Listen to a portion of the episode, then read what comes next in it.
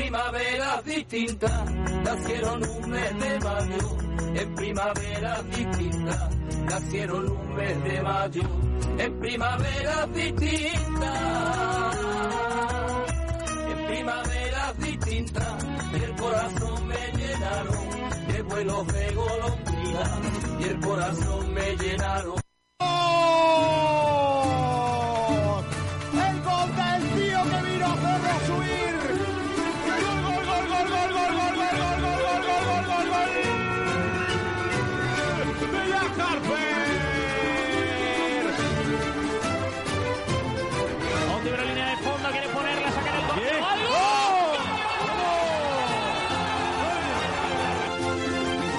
Jugaremos mejor, otra jugaremos peor, pero siempre lo vamos a dar todo.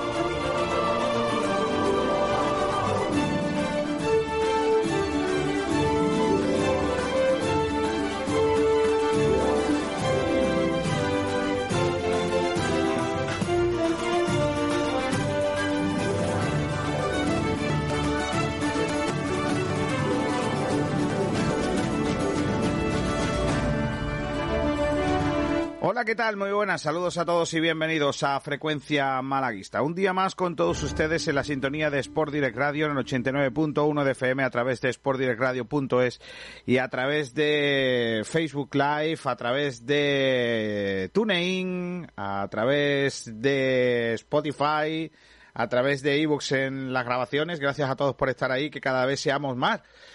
Ayer fue un buen día en cuanto a repercusión de nuestras eh, cosillas en, eh, eh, durante toda la jornada. Y hoy esperemos que sea también igual de, de bueno, ¿no? Llega ahora un momento de la temporada que a mí sinceramente no me gusta. El año, eh, informativamente hablando, empieza ahora a significar el intentar dar con el primer fichaje, el segundo, las salidas, eh, quién se queda, quién se va, quién se baja el sueldo, quién no se baja el sueldo y todo eso. Y a mí personalmente no me gusta. No me gusta puesto que al final se trata de a ver quién es el que llega primero a la noticia. Y aunque eso pueda parecer divertido y hasta ser competitivo con esa historia, eh, haya mucha gente a la que le pone cachondo, vamos a decirlo así, a mí personalmente no me termina de, gustar, porque muchos de nosotros somos capaces de casi casi cualquier cosa por dar el titular de, la noticia antes que el otro. Eh, hoy, por ejemplo, uno de nuestros compis, eh, eh, bueno, nos ha pasado por el grupo de la redacción una noticia que hace un mes dábamos nosotros, ¿no? Y decía, bueno, nosotros ya la adelantamos, ¿no? Y, y, a mí, sinceramente, no me preocupa. No me preocupa ser el primero en dar una noticia. Me parece que es más importante no fallar, ser sinceros, no mentir y no contar eh, verdades a medias por intentar tener más audiencia o intentar tener más seguidores o intentar tener más visitas en nuestros medios de comunicación. Eh, ayer, eh, Sport Direct Radio saca una información en la que hablamos de el, interés de un, eh, de un, grupo empresarial capitaneado por alguien que tiene eh, ya un equipo en la NBA, una NBA que por cierto empieza ya, eh, con la burbuja esa famosa. Eh, y podíamos habernos tirado al barro, haber dado nombres, haber especulado más con esa información, pero contamos lo que teníamos. No la contamos, vamos a soltarla porque vaya a ser otro que nos la robe o, que se adelante otro otro compañero, ¿no? La contamos porque entendimos que, que, que os interesaba, que, que os, os, podía valer para, para, conocer qué está pasando, ¿no? Eh, luego os contarán historias, ¿eh? Luego vendrán los de siempre a decir que fueron los primeros, los segundos, los terceros o los que sea. Yo, sinceramente, ya os digo, si, si buscáis eh, que en Sport Direct Radio os contemos milongas de nuevos fichajes, etcétera, etcétera, es probable que si tenemos una información, lógicamente la vamos a dar y, y, que, y que no nos vamos a callar, por supuesto, pero siempre será cuando tengamos todos los hilos sobre la mesa. Porque entendemos que os merecéis el respeto de, de que la información sea consecuente con lo que está pasando. Eh, no hacerlo de esa manera eh, iría contra nuestros propios pensamientos, ¿no? Yo creo que la, realidad es eh, lo importante, contar la verdad es lo importante y luego opinar sobre lo que está pasando, ¿no? Yo creo que esa es la mezcla y esa es la filosofía de nuestro programa y no y no no casarnos con nadie en, en ese sentido, ¿no? Es decir, ser altavoz de todo el mundo, tener una opinión eh, particular cada uno de nosotros y, y exponerosla. No, no, no queremos que penséis como nosotros, queremos que penséis y que tengáis vuestra propia eh, personalidad y vuestra propia visión de las cosas. No, no queremos que todo el mundo piense como los oyentes de, de Sport Direct mm, Radio piensan que cada uno podrá pensar lo que quiera y yo creo que eso es lo bonito de, de, la comunicación al final, ¿no? Así que después de este rollo que os he contado esta mañana, os cuento básicamente que hoy vamos a tener un programa muy chulo, que vamos a tener, por ejemplo, al ya ex entrenador del Marbella, a las diez y media va a ser presentado o era presentado esta mañana el nuevo director eh, deportivo del, eh, del Marbella y hasta ayer David Cubillo era entrenador del conjunto marbellí. Hoy vamos a tenerlo con nosotros para hacer una entrevista a la que nos cuente, eh, bueno, qué significa para él abandonar ese banquillo, etcétera, etcétera. Eh, también vamos a tener la última hora del Málaga Club de Fútbol que nos va a contar en un ratito Sergio Ramírez. Vamos a hablar de debates interesantes con la que hay liada en la Liga de Fútbol Profesional, en primera, en segunda división, con los positivos que se han dado en, el, eh, en eh, distintos equipos y que pone en riesgo no solo ya el, que se concluya la temporada en lo que queda, en los playoffs de ascenso, sino también en lo que resta de, eh, de preparación ya para la siguiente eh, campaña de, de, de, liga, la temporada 2021. Eh, tenemos más cositas preparadas, así que yo os aconsejo que nos acompañéis en nuestro programa en el día de hoy. Son las 12 y 9 minutos, voy a saludar ya con, con todo el cariño del mundo al gran Sergio Ramírez. Hola Sergi, ¿qué tal? Muy buenas. Hola, ¿qué tal? Buenas tardes a todos. Eh, ¿Me haces un repaso de la prensa que cuentan hoy nuestros compañeros de los medios de comunicación en eh, Málaga, comenzando por eh, la página de referencia de la información deportiva malagueña en el día de hoy, sportdirectradio.es? Pues eh, comenzando por nuestra página web, las últimas noticias salimos con que el Unicaja Andalucía Junior femenino jugará en Primera Nacional también una noticia sobre el Málaga, el segundo de Víctor en el Málaga, David Dóniga, inicia una etapa en Kuwait. El regreso de Charles, el sueño de los malaguistas. Eh, también tenemos una noticia sobre el jugador fantasma que hizo ayer Pedrito Jiménez eh, con, el, con Guillermo Ochoa, el meme malaguista inolvidable. Y una noticia sobre la enésima propuesta de una camiseta del Málaga verde y morada. En otros deportes también tenemos la entrevista que hicimos ayer sobre taekwondo a Paula Sanz, eh, entrenadora de la Escuela INAE de Taekwondo. Nuestro objetivo para esta temporada es recuperar el ritmo y la forma física. Así que con eso sale nuestra página web en el día de hoy. Nos pasamos eh, al Diario Sur, que abre con una entrevista bastante interesante al capitán del Málaga, Adrián González, que con palabras textuales dice, cargarnos con más presión es injusto. Hay que entender los intereses individuales. Abre también una noticia con Ismael y Juan de, serán eh, considerados como de la primera plantilla sobre la, inclusión de los dos canteranos como jugadores de, del primer equipo. El mercado de fichajes al ralentí, un repaso a todo, todas las novedades que están sonando en el Málaga y una noticia de la que hablamos también ayer, que Munir recibe honores en su tierra mientras se baraja su salida del Málaga. Pasamos al desmarque que abre con el repaso en directo a los fichajes del Málaga. Baile de laterales se abre hoy. También una noticia sobre la fuga de la academia. Arnau se lleva al Oviedo al prometedor Guille Bernabeu. Dos nuevos positivos en la Liga Smart Band ponen en jaque el playoff y el inicio liguero. También las palabras de Pellicer. Es difícil que Luis Muñoz pueda tener cariño en otro lado, eh, pueda tener este cariño en otro equipo. Y Luis Hernández también, eh, en entrevista que tuvo ayer eh, en Radio Marca, conmigo personalmente no ha hablado nadie sobre su reajuste salarial.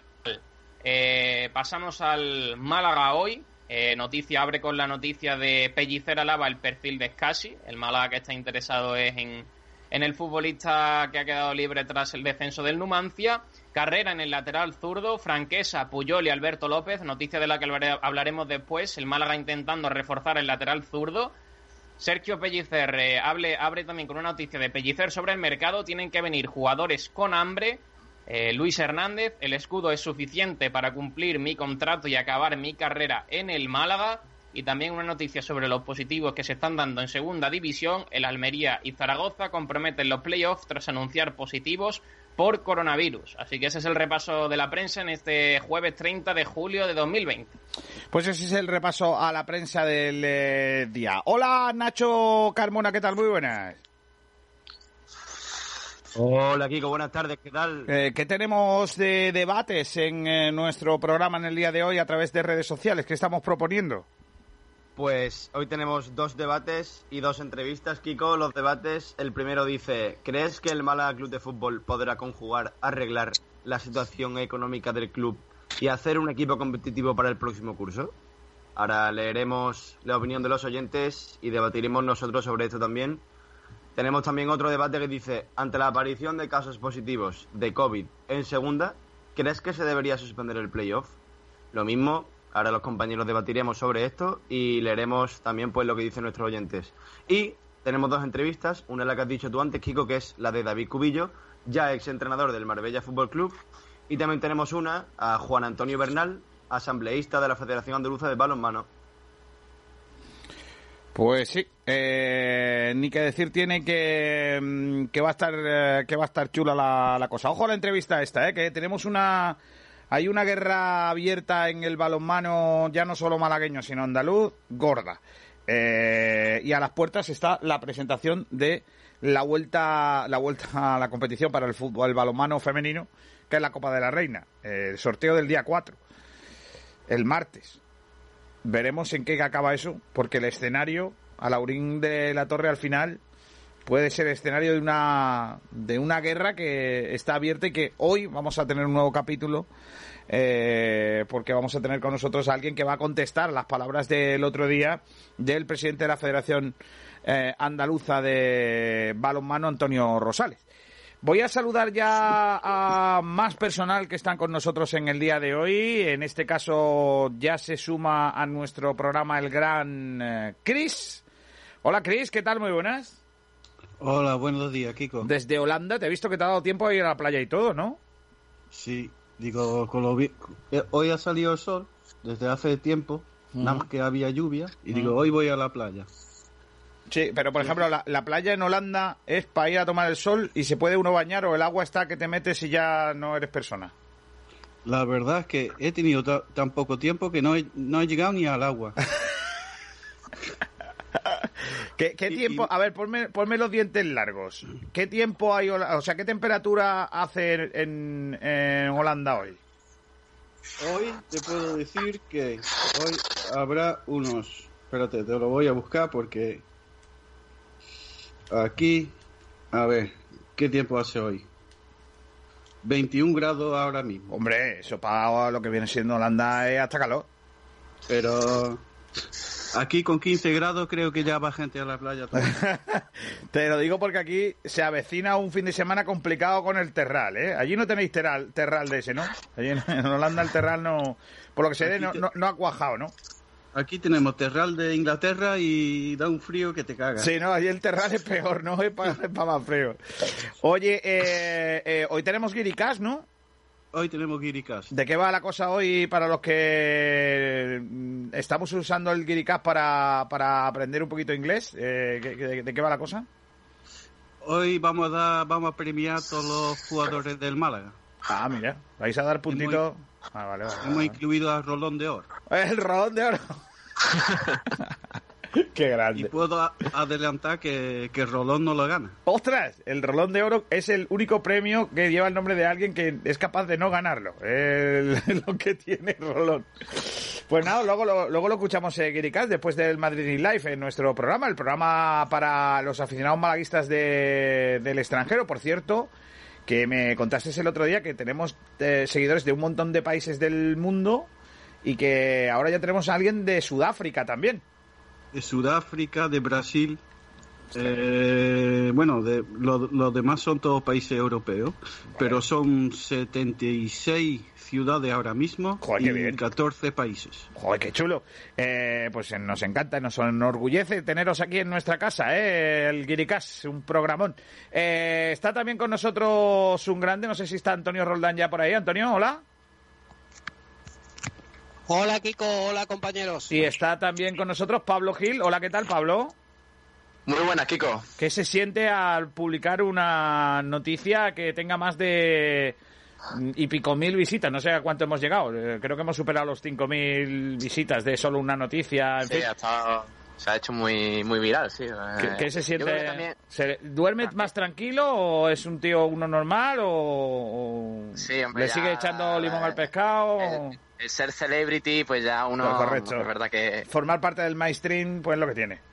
lo único que no entra la pasta igual, pero. no, no, pero uno pero, ya- pero ¿qué es la pasta teniendo fama y visitas?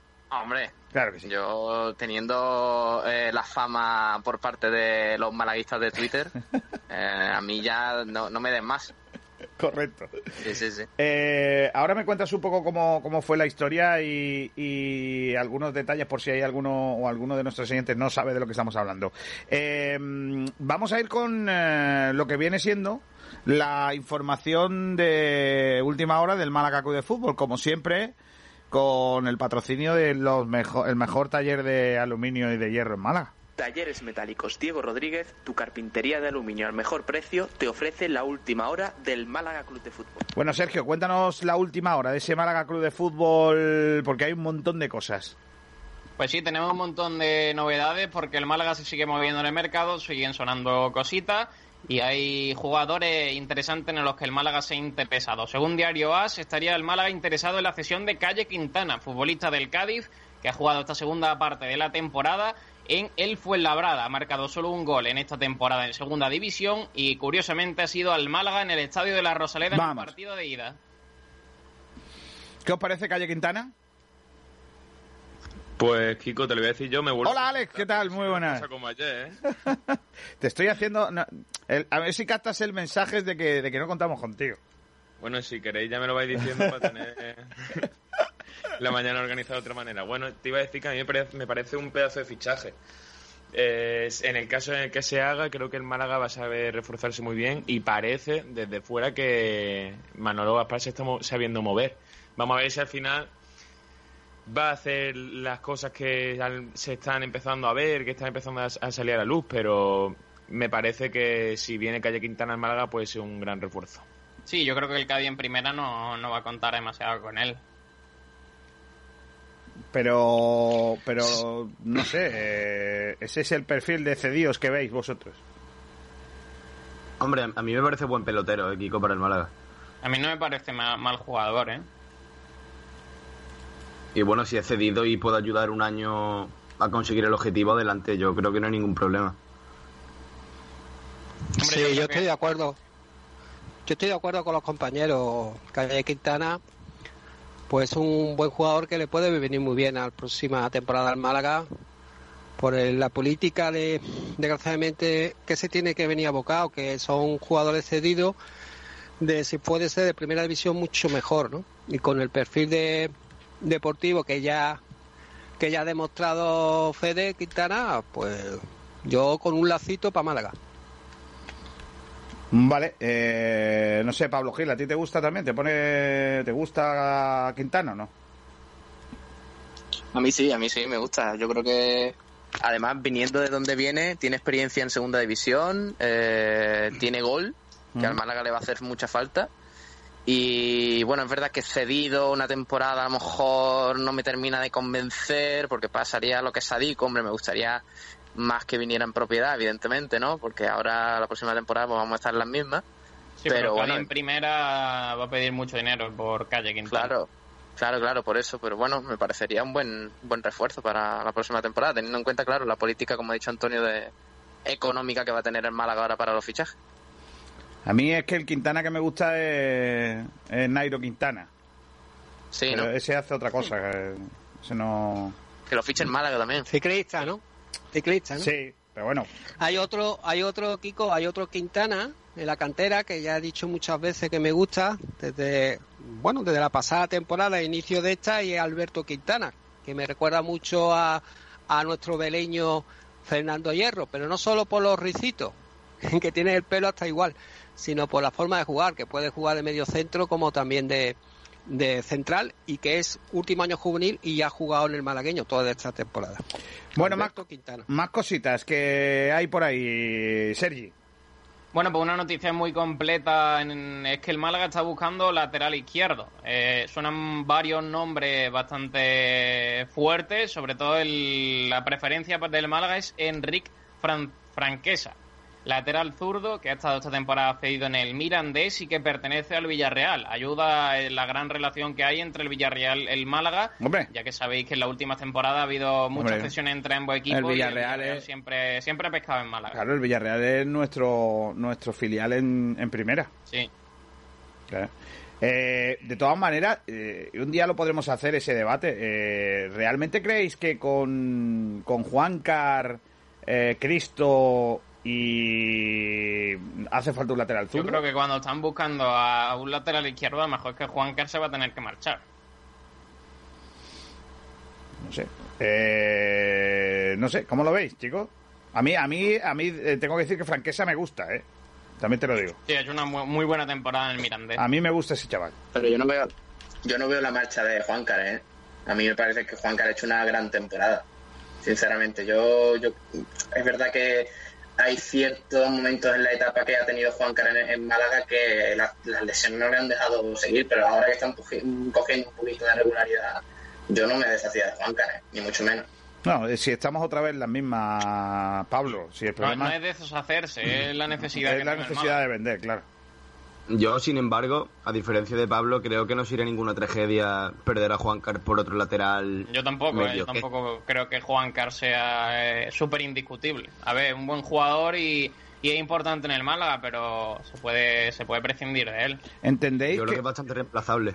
¿entendéis que, que el perfil de Juancar a lo mejor es que no va con Pellicer? Quiero decir, a lo mejor quiere un defensa más eh, menos de corte ofensivo. Bueno, eh, con la defensa de, de tres, con los tres centrales, yo creo que se ha sentido más cómodo Juancar. Pero bueno, vamos a ver cómo plantea la temporada que viene y yo creo que Pellicer se adapta a lo que tiene. Hombre, no creo que sea eso porque además Cristo es un, por lo que yo tengo entendido, tampoco es que le haya visto mucho, pero me parece un lateral bastante ofensivo. Sí, Sí. pues por eso busca otro Sí. perfil. Sí. ¿no? O sea, lo lo que digo, que igual está buscando un lateral lateral. Juancar es un carrilero o un, mediocampista reconvertido a lateral.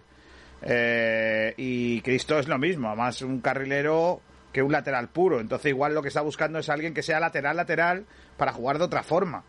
Ya os dije que está por ver, y alguno me lo criticó, qué, pla- qué plan tiene Pellicer para su Málaga.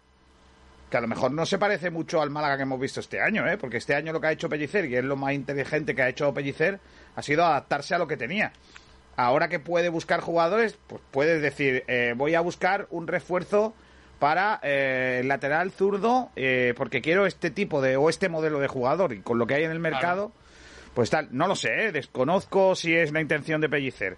Eh, y, él, y él puede pensar, pues tengo a Cristo para plan B y para plan A eh, quiero a un, a un lateral de menos recorrido. No sé, lo pienso así. Pues Eh, has dicho que, que le gusta un 4-3-3, ¿no? En Sí. una entrevista. Sí, sí, sí, sí. A él, eh, insisto, él- lo, de, lo de este año con tres centrales es una cosa que él hace muy inteligentemente eh, para, para mejorar la, la- para- bueno, adaptarse a lo que tiene. Eh, pero él quiere jugar de otra forma y yo creo que el Málaga va a jugar de otra forma con, con Pellicer el año que viene. ¿eh? Es probable, porque que- al final lo que ha hecho este año es eso, adaptarse a lo que tenía y ha aprovechado que Juancar y Cif fueran laterales más, más ofensivos. Es que a Pellicer yo creo que le vendría bien tener laterales de las dos características, por si juega con defensa de tres en un momento determinado, poder tener carrileros largos, y si juega con defensa de cuatro, si le gustan menos profundo, pues más defensivos, pero debería tener de todas las características. Yo, chicos, yo estoy con Kiko, que Juan Carlos va a seguir, pero no va a seguir porque no valga, sino por el tema de ajuste económico, la masa salarial. Recordamos que para la próxima temporada la masa salarial baja a más del 50%. Si la temporada que ha terminado era alrededor de 14, 15 millones, va la próxima temporada 2021 va a ser de 6,5. Por tanto, hay que eh, bajarse mucho los cinturones. Y Juan Carlos está entre los top 10 que más, más ficha tiene. Hombre, Y en cuanto a, a- unos- un apunte, eh, me gustaría decir que tanto Cristo como Juan Carlos no son laterales defensivos, son de hecho lat- eh, eh, lat- bandas reconvertidos a laterales, para que los oyentes lo sepan, pues como estilo Jordi Alba, ¿no? Jordi Alba sufre mucho en defensa como Cristo y Juan Carlos. Y para mí de las tres opciones me gusta mucho Enrique Franquesa, del Vi- el Villarreal, otro otro pollito más del Villarreal que tiene muy buenos lazos con el Málaga y más aún esos lazos vienen eh, se han unido más desde que Rafa Juanes de, eh, de Gallego se fue a- al Villarreal hace siete años porque quiere mucho a Málaga y, y a la ciudad. Y después está otras dos alternativas. Si falla Enrique Franquesa para mí es la mejor opción. Estoy con Kiko. Está Ri- Ricard Puyol canterano del español, y Alberto López. Alberto López, un viejo conocido de la afición malaguista porque era canterano y se fue a Granada. Y bueno, en Granada con, en la primera división y jugando competición europea, pues lo quieren ceder al Málaga. Serían las tres opciones. Yo para Hombre. mí, vuelvo a repetir, Enrique Franquesa. Si Franquesa saliera la mitad de bien que Pau Torres eh, aquella temporada, yo lo firmaba del, del tirón. O sea, y ahora mismo Correcto. Pau Torres, por cierto, que, que incluso el Manchester United quiere ofrecer hasta 50 millones de euros por Pau Torres, ¿eh? después de una temporada solo en el Villarreal en primera división. O sea que Acordaros con los que- canteranos que- del Villarreal. ¿eh? Claro, que defendía mucho a Pau Torres y algunos me decían que, que todavía tenía que explotar. Y dije, en dos temporadas será internacional. Y no para colgarme medallas, las medallas da igual. Yo me alegro por el chico y sobre todo porque la apuesta de- del Málaga fue buena por una cesión que, que estaba por explotar, porque hay que, que ser justo. Era un, muy joven, vino aquí a Málaga y sin embargo eh, tuvo sus problemas también porque de adaptación, de lesiones. Lo llamaban pollitos, segunda- Antonio. Claro, por eso es lo que he dicho antes, los pollitos de Villarreal, ¿no? Pero tú fíjate, ¿no? Asenjo, dame pollitos de eso a mí, niño. más, más maduro. Eh, ya ves. Dame pollitos de eso, que verás tú, que verás tú lo que hago yo con los pollitos esos. Monstruo. Pata negra, Algu- pata negra, algunos, decían que, que había que poner a Diego González antes que a los pollitos. Madre mía. Y si hubiéramos puesto, si hubiéramos puesto a Diego tela. González antes que a Pau, Pau, Diego González es el que valdría 50 millones ahora. Madre de mi vida. Sí, sí, Por sí. eso te digo. Estamos locos. Y mira, Die- Diego González, ¿dónde está y dónde está Pau Torres? Bueno, más, más cositas, Sergi, por favor. Bueno, pues también, como ha dicho antes Antonio Ric- Ricard Puyol, eh, jugador del canterano del español, que podría entrar en la operación de Keidibare, pero el español ve con posibilidades tenerlo en el primer equipo para la próxima temporada y lo que se plantea es una cesión, porque el español le ve con futuro y no, no quiere dejarlo salir. Sí, a- además, sí, es en bueno, el- Sergio, es bueno, ¿eh? Ricard Puyol es bueno. En el español está también, creo que Didac Vila, que ha renovado eh, para la segunda división. Que ha hecho una temporada Eh, para tirarlo a los sí. leones. ¿eh? Horrorosa, horrorosa. Madre eh, mía, pero, pero claro, hay que tener en cuenta que, que el español, eh, a pesar del descenso, va a tener eh, el ma- mayor presupuesto de la categoría de la historia. Sí. Por tanto, se, puede se puede permitir tener algunos jugadores de primera como son Didac Vila, Diego López y toda esta gente. Yo, sinceramente, Didac Vilán no sé cómo ha llegado a ser futbolista profesional, porque. Y considerarlo jugador de primera me parece. No, hombre, no. Joder, eh, es No, que no, Didac se fue al Milán, ¿eh? Mirar las temporadas, las temporadas anteriores, Nacho. Esta temporada Yo olvídala. lo vi- El yo lo español vi no lo veas. Lo, lo vi, lo vi en el Betis, en la 13-14, y más de lo mismo, ¿eh? Pero hombre, tiene una carrera ya Sí, consolidada. no, pero es verdad, es verdad que yo a ese, Sí. a ese jugador le esperaba mucho más, ¿eh? Yo a ese jugador cuando Sí, sí, empezó a salir, pero- cuando se fue a Milán y todo el rollo, Nivel mm, de primera tiene. yo pensaba que ese chaval iba a ser más de lo que ha sido. Por lo que sea, no ha funcionado. Bueno, todos los jugadores, Kiko, tienen su altibajo, ¿no? No, es que este solo ha tenido bajo. Su crecida, crecida Eso y es, su solamente vida. ha tenido bajo. Eh, seamos serios, temporadas Vila solo ha hecho solo ha hecho temporadas mediocres. No, no ha cumplido nunca con las expectativas que se tenían sobre él.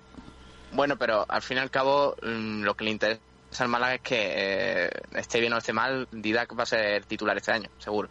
Claro. Mm, esa, esa posición para, para Ricard eh, va a estar muy complicada, por tanto la cesión yo creo que sería Han, positiva en el han caso de que contado, salga Juan. por cierto, que han contado este, hoy creo que lo, lo, lo saca el Málaga hoy, si no me equivoco, Sí. y si no, que me perdone, han contado que se le ofreció a lo, a lo largo de la temporada a Antunes, Vitorino Antunes, Sí, lo que pasa es que el Málaga no puede. Lo que pasa es que el Málaga no dijo que, como no que, que tenían que vender, por ejemplo, a lo mejor la catedral de Málaga para poder fichar a Antunes. Sí. Eh, que Hombre, no- sí, A la, teniendo en a la ma- cuenta que a la encima- manquita, a la manquita. Encima ahora es el Sporting de, de Portugal el que quiere hacerse con Antunes, eh, con Antunes, perdón. eh, entonces me parece que, que era una opción desorbitada. Poquillo. se nos iba un poco de mano. O sea, teníamos que haber Poquito, vendido, por poquito. ejemplo, que te digo yo, eh, el Málaga Palacio. Eh, Hombre, mm, Eh, habría que haber vendido por lo menos 15 veces a Bularud. La Eh, alcazaba. ¿Sabes lo que te digo? Claro. 15 más otros 15 rolón, ¿no? Sí, sí, sí. sí. O rolón de, el rolón de oro, ¿no? El balón de oro no, no da para eso. Como, de como- como es de oro, Venga, sigue, Sergi, anda. pero Y por- el rolón lo, el rolón lo que pesa en kilos en oro, si con eso tenemos, ¿no? Si pesa 73 Joder. kilos, 73 kilos en oro. ¿A cómo está el kilo? ¿A cómo está el kilo? A ver, a ver, eso habrá que, que, que, que- que valorarlo, a ver.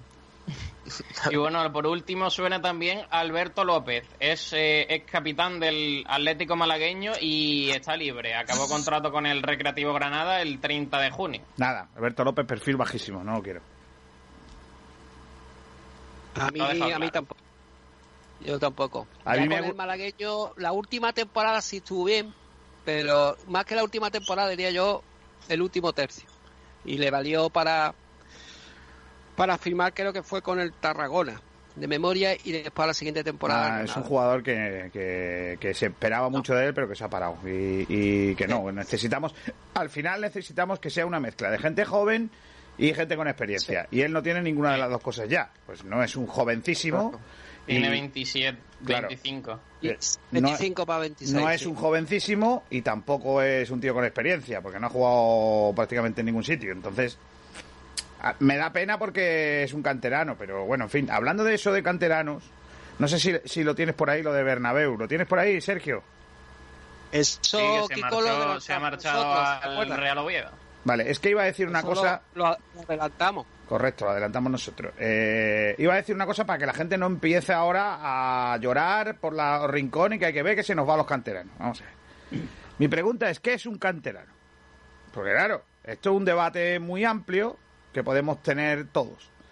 Este chico es un tío que vive en Alicante, ¿vale? Y que el Málaga ficha... Eh, Eh, Correcto. lo ficha el Málaga en su momento, vete tú a saber cómo. A ver cuánto, cuánto se gasta el Málaga en que ese señor venga aquí a Málaga. Os recuerdo que no se pueden pagar a los niños pequeños, o sea, a los, a los menores y todo eso. Pero claro, tampoco se le podía pagar a Brahim y todos sabemos cómo se quedó Brahim en el Málaga. Pagándole a su padre un sueldo de trabajador sin que fuese a trabajar y todas esas cosas, ¿vale? Trucos que hacen todos los equipos. Eh, entonces, cuando el Málaga quiere fichar a un tío que está en Orihuela, en su, a lo mejor está en el, yo qué sé, en el Orihuela o yo qué sé en qué equipo está. El Málaga va allí con sus mañas de equipo de primera división, entonces, y ficha a un tipo, ¿vale? A un tío, un chaval de Orihuela, un niño de Orihuela. Habla con sus padres, lo convence y lo ficha, ¿vale? Y ahora hay un equipo eh, porque Arnau conoce al chaval y conocerá a sus padres, porque seguramente él hubiera hecho la gestión para fichar a Bernabéu, eh, para traerlo a Málaga, y ahora llega él a otro equipo y viene con las mismas y se lleva a un chaval de la cantera tuya a la suya. Eh, ¿Es para preocuparse? No. Bajo mi punto de vista, no. ¿Cuándo me preocuparía? Me preocuparía que a un chaval del puerto malagueño el Málaga no lo fichase y venga al Oviedo y se lo lleve. Eso me preocupa. O un chaval del Fuengirola. O un chaval del Club Deportivo Rincón. Eso me preocupa. Pero que un tipo que es de Orihuela, que está en la cantera del Málaga de manera accidental, como podría estar en la cantera del Murcia o del Betty, se lo lleve a otro equipo, es que es algo que me espero. ¿O, qué creéis que puede pasar con ese canterano? O sea, ¿creéis que le une mucha, mucho amor a los colores malaguistas? Ninguno. Nada va a unir a ese jugador al terruño. Lo que tenemos que conseguir es que los canteranos de Málaga quieran jugar en el Málaga. Los canteranos de Málaga de verdad. No esos que hemos fichado de por ahí. Aquí se preocupa mucho la gente de canteranos, etcétera, etcétera, pero yo recuerdo que a Keidi no se le puede llamar canterano por mucho que tenga eh, haya estado con ficha del filial o ni a Darder. ¿Vale? Entonces, eh, cuidado con esto, que no empecéis a, confundiros, ¿eh? que haya mucha gente que ahora ya empezando a criticar al Málaga porque está, se nos están yendo los cerebros. No, mire usted, se nos están yendo igual que vinieron. ¿Vale? Esa es mi opinión. Lo que no puede permitir el Málaga es que se le vayan sus jugadores de Málaga de otros equipos y que no hayan pasado por la cantera del Málaga. Eso es lo que yo no, lo que yo no entendería. Por ejemplo, Junior Firpo, nunca estuvo en la cantera del Málaga. Loren Morón, nunca estuvo en la cantera del Málaga. ¿Entendéis lo que quiero decir? No sé si estáis conmigo, No, no, sé si estáis conmigo, pero a mí no me preocupa que, que Bernabéu se vaya, no me preocupa eso. Llega otro equipo que hace lo mismo que hizo el Málaga, darle más dinero o darle más condiciones que el Málaga ahora mismo no puede dar.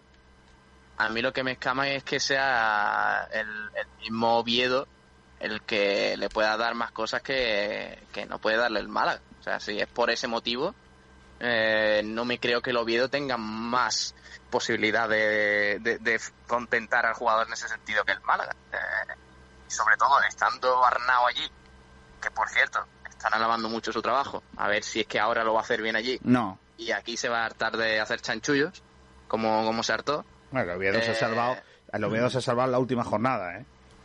Sí, sí, sí, no, pero bueno, Arnau no lleva ni un año allí, creo, ¿no? Ya, ya, pero bueno, que tampoco... Sí, Arnau, desde el mercado de invierno. Arnau va a terminar allí peor que aquí, ya te lo digo yo.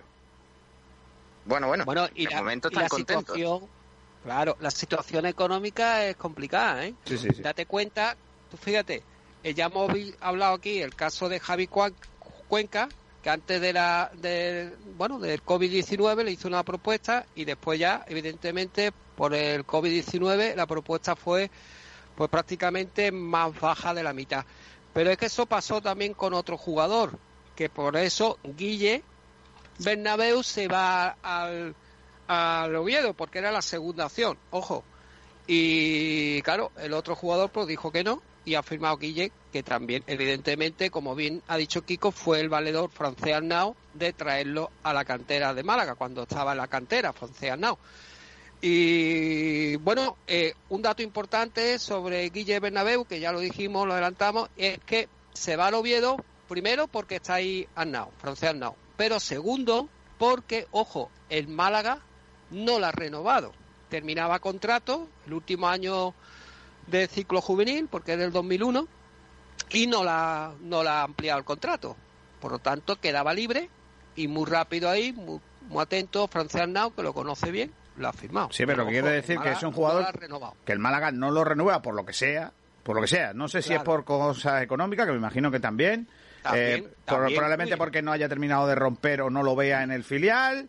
Todas esas cosas. Eh, y no podemos hacer ahora una guerra de que hay que ver que se nos están yendo los canteranos. No, no, nunca, nunca. No, no, confundamos, ¿eh? No confundamos. Porque al final, en esto de la cantera siempre hay un enemigo, un enemigo más grande que tú. ¿Vale? Eh, entonces es lógico que es lógico que Brahim eh, es lógico que Brahim se fuese al City, porque el City tiene más poderío que el Málaga. Nos pongamos como nos pongamos, por mucho que Brahim quiera el Málaga. Nos pongamos como nos pongamos. Y eso le pasa a todos. Solo no le pasa a los equipos grandes. Pero al equipo Villarreal, Málaga, todos les pasa. Lo que tiene que hacer el Málaga es ser lo suficientemente listo para que esos jugadores estén bien y quieran o bien volver en el Málaga o eh, tener unos contratos buenos para que, en el caso de que se vayan, porque venga otro equipo tal, mm, sacar algo de tajada. No, no, no, no hay más. Eh, vamos a seguir, Sergio, que me quedo hoy. Nos vamos a quedar hoy sin tiempo para tu sección. No, no, no, ya está. Esas son las ah, novedades del Málaga en el día de hoy. El Málaga sigue en el mercado y bueno, vamos a ver si pronto puede cerrar el primer fichaje de la temporada. Pues a ver qué tal. Gracias, Sergio, esta mañana. Nada, nos vemos, hasta luego. Talleres Metálicos Diego Rodríguez, tu carpintería de aluminio al mejor precio, te ha ofrecido la última hora del Málaga Club de Fútbol. Vale, Antonio, eh, eh, te digo lo mismo que le digo a, a Borja Aranda, que igual mm, si os calláis una mijita tampoco pasa nada, ¿eh? Eh, que tenemos que poner la... la- Nada, nada. Vale, no vale. pasa nada. Eh, Solamente decir 10 segundos que, que había un jugador, si os acordáis, el mercado de invierno, que para mí me gustaba bastante y era del Tarragona, que era lateral zurdo, que estuvo a punto de firmar por el Málaga en el mercado de invierno. Este jugador no, no está en la lista de los tres que, que, ha salido el Málaga hoy. Me extraña porque es un jugador bastante interesante para mí. Bueno, eh, está con nosotros Pablo Gil, que ayer fue, no voy a decir trending topic, pero casi, eh, con una noticia que ya adelantábamos aquí, eh, que trabajó la redacción de deportes de Sport Direct Radio, eh, que tiene relación con un con, el comprador mejor situado a juicio de José María Muñoz en el caso de que en algún momento se pueda vender el Málaga.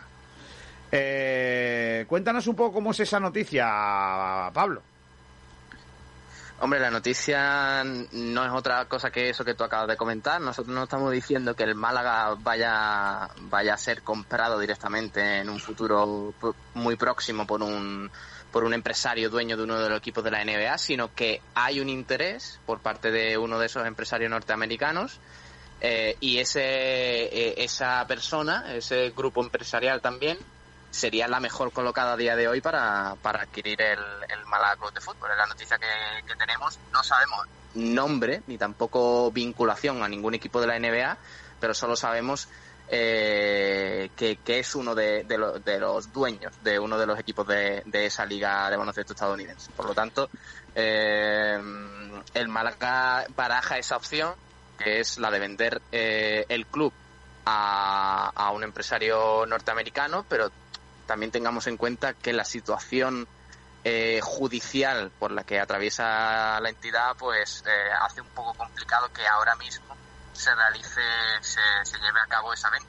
Por tanto, habrá que esperar a ver cómo avanzan los acontecimientos. También, Kiko, una, una, eh, una cita importante en agosto, que será cuando la, la jueza del caso que apartó al Tani de, a los Altani de, de los mandos del Málaga y demás decida si prolonga la vinculación del administrador judicial, José María Muñoz, al, al cargo de- del club, que eso va a ser importante. Pero de momento la directiva, con José María Muñoz en la cabeza, maneja como primera opción de venta a, a este empresario, que no sabemos el nombre, de dueño de uno de los equipos de la NBA.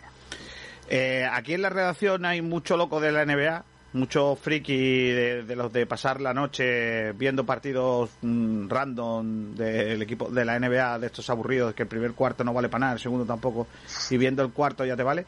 Eh, hay mucho friki de eso, y yo ayer, claro, cuando nos enteramos de esa noticia antes de ayer, pues puse a todos a decir, a ver, vosotros que sois unos friki y estáis viendo los partidos nocturnos, decidme que dueño de franquicia quiere un, equipo de fútbol. Y ninguno me acertó a decir, sí, bueno, fulanito quiere, menganito no sé qué, el dueño de los no sé cuántos. Eh, Claro, pero eso ya es elucubrar Claro, demasiado. eso, eso es especulación, ¿no? Es especulación. A mí lo que me cuentan, a mí lo que me cuentan de, de un círculo cercano a José María Muñoz, lo que me cuenta es que hay un grupo eh, capitaneado por un tipo que ya tiene un equipo en la NBA que estaría dispuesto a... que viene con mucha pasta. No, no sé mucho más, ¿eh? Solo que viene con pasta para comprar el club. Hombre, y- y que además, eh, Kiko, no, no es, como digo en, en la pieza, no es una situación que extrañe demasiado, porque además eh, se están produciendo mucha venta y compra de, de clubes en, eh, entre distintos deportes, eh, como pasó el año pasado. un- Uno de los eh, máximos accionistas de Philadelphia 76ers compró eh, también que tiene acciones en, en un equipo de la NHL de béisbol de, de Estados Unidos No, NHL no es béisbol. NHL... perdón, de, de, De hockey. sí, de fútbol americano. De hockey. No, de hockey. Vale, vale. Compró el, eh, la Sociedad Deportiva Alcorcón, también de, de Segunda División Española, equipo rival del Málaga. Por tanto, eh, se ve que hay una tendencia en cuanto a grupos empresariales americanos con, por cierto, ese mismo empresario del que te hablo del Alcorcón tiene también eh, el Crystal Palace de la Premier League. Por tanto, se ve que ahí hay una tendencia de... eh, A mí lo que me cuentan, a mí lo que, a Europa. a mí lo que me cuentan es que ese comprador de momento no tiene otro club de fútbol. De momento, eso es lo que me cuentan a mí, pero claro, mm, Yo no, yo no puedo garantizar eso porque no, no sé de quién se trata. Eh, lo otro, lo otro que, perdona, Sí. recordemos que no se pueden comprar dos clubes de la misma categoría. O sea, eh, un mismo empresario no puede comprar dos, dos clubes, o sea, no O sea, puede tener dos... el que tenga el Girona no puede tener el Málaga. Exacto. Correcto, correcto. Yo quería añadir una cosa o una pregunta al aire, a ver si Pablo me puede ayudar. Hay un grupo empresarial estadounidense que hizo una propuesta al jeque para comprar el Málaga. Hablamos justo 10 días antes de la pandemia. Es decir, sobre el día 2 o el día 3 de marzo. Y era 35 millones de euros más, evidentemente, para el jeque, más eh, pagar todas las deudas, saldar todas las deudas del Málaga. Y el jeque dijo que no, que el Málaga no está en venta. ¿Es el mismo grupo empresarial No, no, no, no. estadounidense o No, es no, no. otro? Es otro. Es otro, es otro. De todas maneras, tengo que decir con eso eh, que lo que me cuentan a mí es que habría hasta seis empresas, seis empresas de distinta índole, la mayoría de ellas extranjeras, eh, o, o seis grupos, que se han puesto en contacto con el Málaga para eh, preguntar por la situación y la posibilidad de entrar en el club. Hasta seis. Y ahí me imagino que en- entrarán todos Claro. estos también, ¿no? Lo- Aquel que venía con Calderón y todo aquello. Claro. ¿Vale? Eso es lo que, lo que a mí Eh, me date cuenta. cuenta que, que en la entrevista que tú le hiciste al- a uno de los cabezas visibles con Antonio Aguilera, hablamos de Jesús Burgo, del, de la Asociación de Pequeños Accionistas. Jesús el, el pasado 8 de junio, que sale publicada en nuestra web, sportdirectradio.es, comentó que había cuatro grupos empresariales para comprar el Málaga, dispuestos a comprarlo. Claro, ha pasado un mes y medio, pues no me extraña que sean ya seis, dos más. Ya. Eh, la, la cosa la cosa va a estar chula. Y lo que estuvo chulo también, eh, Pablo, fue los comentarios de la gente al artículo, ¿no? Sí, eh, a ver si Nacho lo puede leer, que lo tiene más a mano, que tiene redes hoy, pero, pero los comentarios de verdad fueron maravillosos. Eh, yo, yo eché una tarde ahí, que si los Málaga Spetters, que si... En O sea, fin, eso está muy bien. una Está, maravilla. está muy bien. No sé si Nacho los tiene por ahí a mano. Sí, Pues está, sí, la eh, verdad que tenemos un total de 13 comentarios en esta noticia. Sí, también la- los que los que son citaciones, Nacho, del tweet. Dentro Ah, los que son de... Sí, Vale, vale, vale. Pues que tenemos también son ¿eh? buenísimos. Retweets con comentarios. Pues tenemos Sí, una que dice: Menuda cara de Dogus. Gate se le está poniendo a esta noticia. No, hombre, no. No, no empieces por esa, hombre. No, no, no, no, no, no, no, no, hombre. Yo he empezado no. por la que está arriba. Yo he empezado por la que Pero, está arriba. hombre, Por lo que sea, No, esa, es, abajo, esa sí, es una claro. faltada, hombre. Esa no es una faltada. Tenemos una que dice: Después de haber estado asociado a los compradores más variopintos del mundo mundial y visto que aquí nadie da un paso adelante, no me parece la peor opción para el futuro del club. De Málaga Anchovy, traducción de Boquerón. Los Málaga Boquerones. Los Málaga Anchovis. Y después dice Álvaro Mariño, dice, los Málaga dinero de evoluciones. pero bueno. Tenemos otra faltada por aquí, esta no la voy a leer. Y dice, el siguiente, Iván si te dice, Malaquito de Memphis, por favor. Malaquita de Memphis. Ahora, escúchame, escúchame, eh, pero lee la faltada, si da igual. Si no es insulto, Pues es de, del mismo palo que el otro, dice, el grupo Dogus del Rincón de la Victoria. otra. No, hombre, no. Los dogus de la sarquía. Los dogus de la exarquía, correcto. Después... Los tenemos- Dogu y los Donu. Y los Donu también. Madre mía, Sí. Antonio. Juan Fran nos pone varias propuestas de nombre que son Miami Málaga Club de Fútbol, Miami, Los Ángeles, Málaga. Málaga Club de Fútbol, Boston Málaga. Club de Fútbol, Sixers Málaga Club de Fútbol y pone después me siento intrigado. Pero escúchame, hay que decir a este, a este oyente que Boston es una ciudad, no puede ser Boston Málaga. Sería en tu caso Celtics de Málaga. Hay que explicárselo un poco ¿eh? por si no, por si no, por si no cogía, como, por si no coge la, la- el, el girito. O sea, que le dice que los nombres, los nombres de los clubes allí, la ciudad se respeta y lo que luego le ponen otra cosa. Malagueños de Boston. Claro. Hay otros dos buenísimos que dice uno Malaguita Hits y dice "Hits Malaguita por Hits". el Terral para los que no sepan. Claro, bueno. Esa Se es muy buena. ¿eh? Esa es muy buena. Y después está Quisto Zambrana que dice los Malacas Hotels Los tenis. Hotels. Sí, sí. Esa está muy bien. Sí, sí. Pues lo- lo- el grupo de hoteles Blue Bay va a tener pocas opciones ya, ¿eh? sobre todo por la, desgraciadamente por la crisis. Sí, Blue Bay, eh, COVID-19 Blue Bay lo que está lo- frito porque venga alguien. La, Blue Bay lo que está frito porque venga alguien a, pa- a comprar de verdad. Claro, a comprar y más ahora con la crisis económica de Claro. po- post-COVID. El grupo de la hostelería ha sido criminal. Más cosas, Aquí venga. Hay uno que te va a gustar, Kiko. Venga. Los Regional Cruisings. Oh, Regional Cruisings. Sí, sí, sí. Me gusta. Me pone cachondo también ese. ¿Alguno más? Venga. Los Málaga Spetters, de espetos de sardina. Eso me gusta mucho, los Spetters. Este está muy bien, ¿eh? Este está muy bien.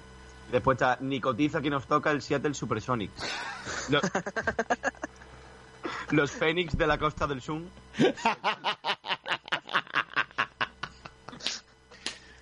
Los, los Málaga Supersonic, Málaga Supersonic, El de el Fénix de la Yo me quedo con ese, ¿eh? Fénix de la Costa del Sun. Esa es buenísima. Vale. La verdad que la gente tiene unas cosas muy curiosas, ¿eh? Sí, sí, sí, sí. ¿Alguno Pues más? así hemos, hemos visto, Kiko. Ah, pensaba que había más. Hay, hay mucho arte, hay, hay, hay- mucho hay arte muchísimos más, Kiko, pero, pero mejor no leerlos todos, que si no, nos tiramos con todo el programa. Nos vale. podemos tirar aquí hasta mañana leyendo Bueno, tampoco pasa nada. propuestas. Tampoco pasa Vamos a nada. hacer un especial. Especial nombres de nombres de tal. Eso está bien. Ah, está bien. Bueno, Pablito, hablando de especial, hoy se estrena con nosotros unos grandes, ¿eh? Cuidado, ¿eh? ¿Quién no ha ido por la calle alguna vez? Sí. ¿Y ha visto- yo- bueno, bueno, yo ayer. ¿Sí? ¿Te pasó? Ayer fui. eh, esto va a parecer un poquillo invent. Pero yo ayer fui a correr Sí. y, y te lo juro que en, en tres metros cuadrados me encontré por lo menos seis cucarachas, Kiko. ¿Cómo? Te lo juro.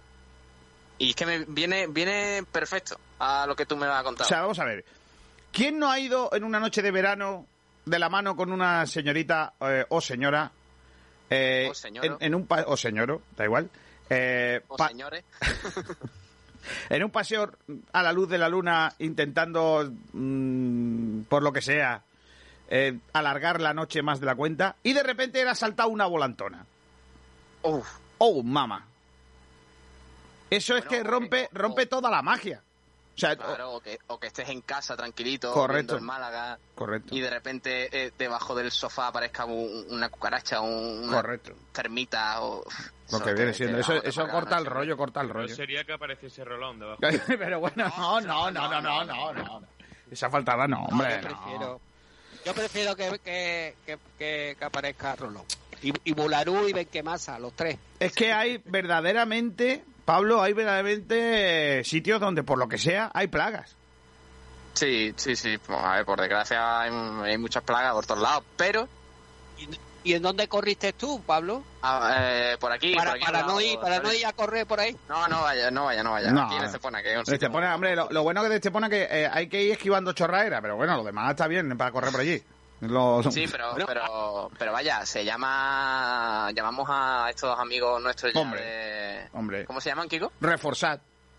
Reforzar Pero- sanidad ambiental Claro. y servicios integrales. Claro, entonces tú dices, por mi hay, blog, hay personas, hay personas, compañeros, que tienen pánico. Y le llaman, Claro. en vez del nombre completo, le llaman Cuca.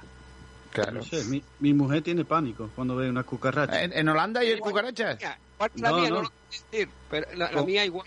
Como es holandesa y aquí no hay, pues Ah. como estamos en España, Claro. se suelen ver un poquito más.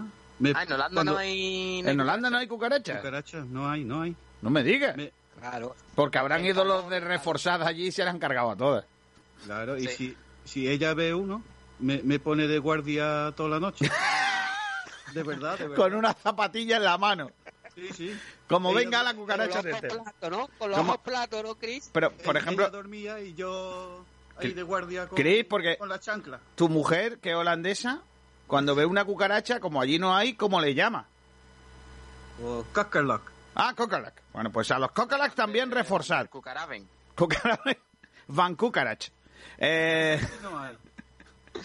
pues eh, si tienes eh, si tienes problemas de plagas, cucarachas, eh, lo que vienen siendo insectos varios, Pero es que además te cuidan el, el, el jardín, Kiko. claro, porque muchas sea, veces que a lo mejor viene el, el escarabajo pelotero. Claro, pero ahora mismo el Málaga, ahora mismo el Málaga que está preparando la Rosaleda, Sí. podría llamar a reforzar. Claro, porque ¿os acordáis cuando al césped del Málaga le atacó el pulgón? Sí. Pues eso.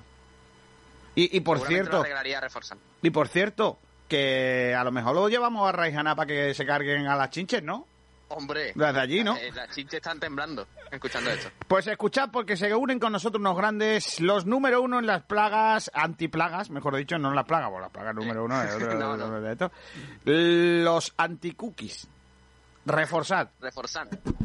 Termitas, chinches, cucarachas. ¿Estás harto de no poder acabar con las plagas? Reforzad Sanidad Ambiental y Servicios Integrales es tu solución. Somos una empresa de fumigaciones para comunidades y expertos en medidas sanitarias y de limpieza. Te ayudamos en el mantenimiento de tu jardín, también en casos de infecciones. Nos hemos trasladado. Estábamos en Benalmádena, Avenida Gamonal, edificio Ágata. Ahora nos puedes encontrar en Málaga, calle Pulgarín, bajo. Pide presupuesto contactando con el número 603 69 94 17. 603 69 94 17. No sufras más por las plagas. Llama ya a Reforzad Sanidad Ambiental y Servicios Integrales y di adiós a las chinches, a las cucarachas y a las termitas.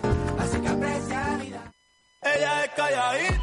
Papkin, la mejor música y el mejor ambiente, donde podrás disfrutar de todos los partidos de Liga y Champions. Ah, y al mismo tiempo puedes disfrutar también de nuestra hamburguesería y bocatería, con las mejores papas asadas. No te lo pierdas. Papkin es tu punto de encuentro de toda la vida. Estamos en Arroyo de la Miel, Plaza de la Mezquita, local 1517. Teléfono de reserva 695 59 61 53.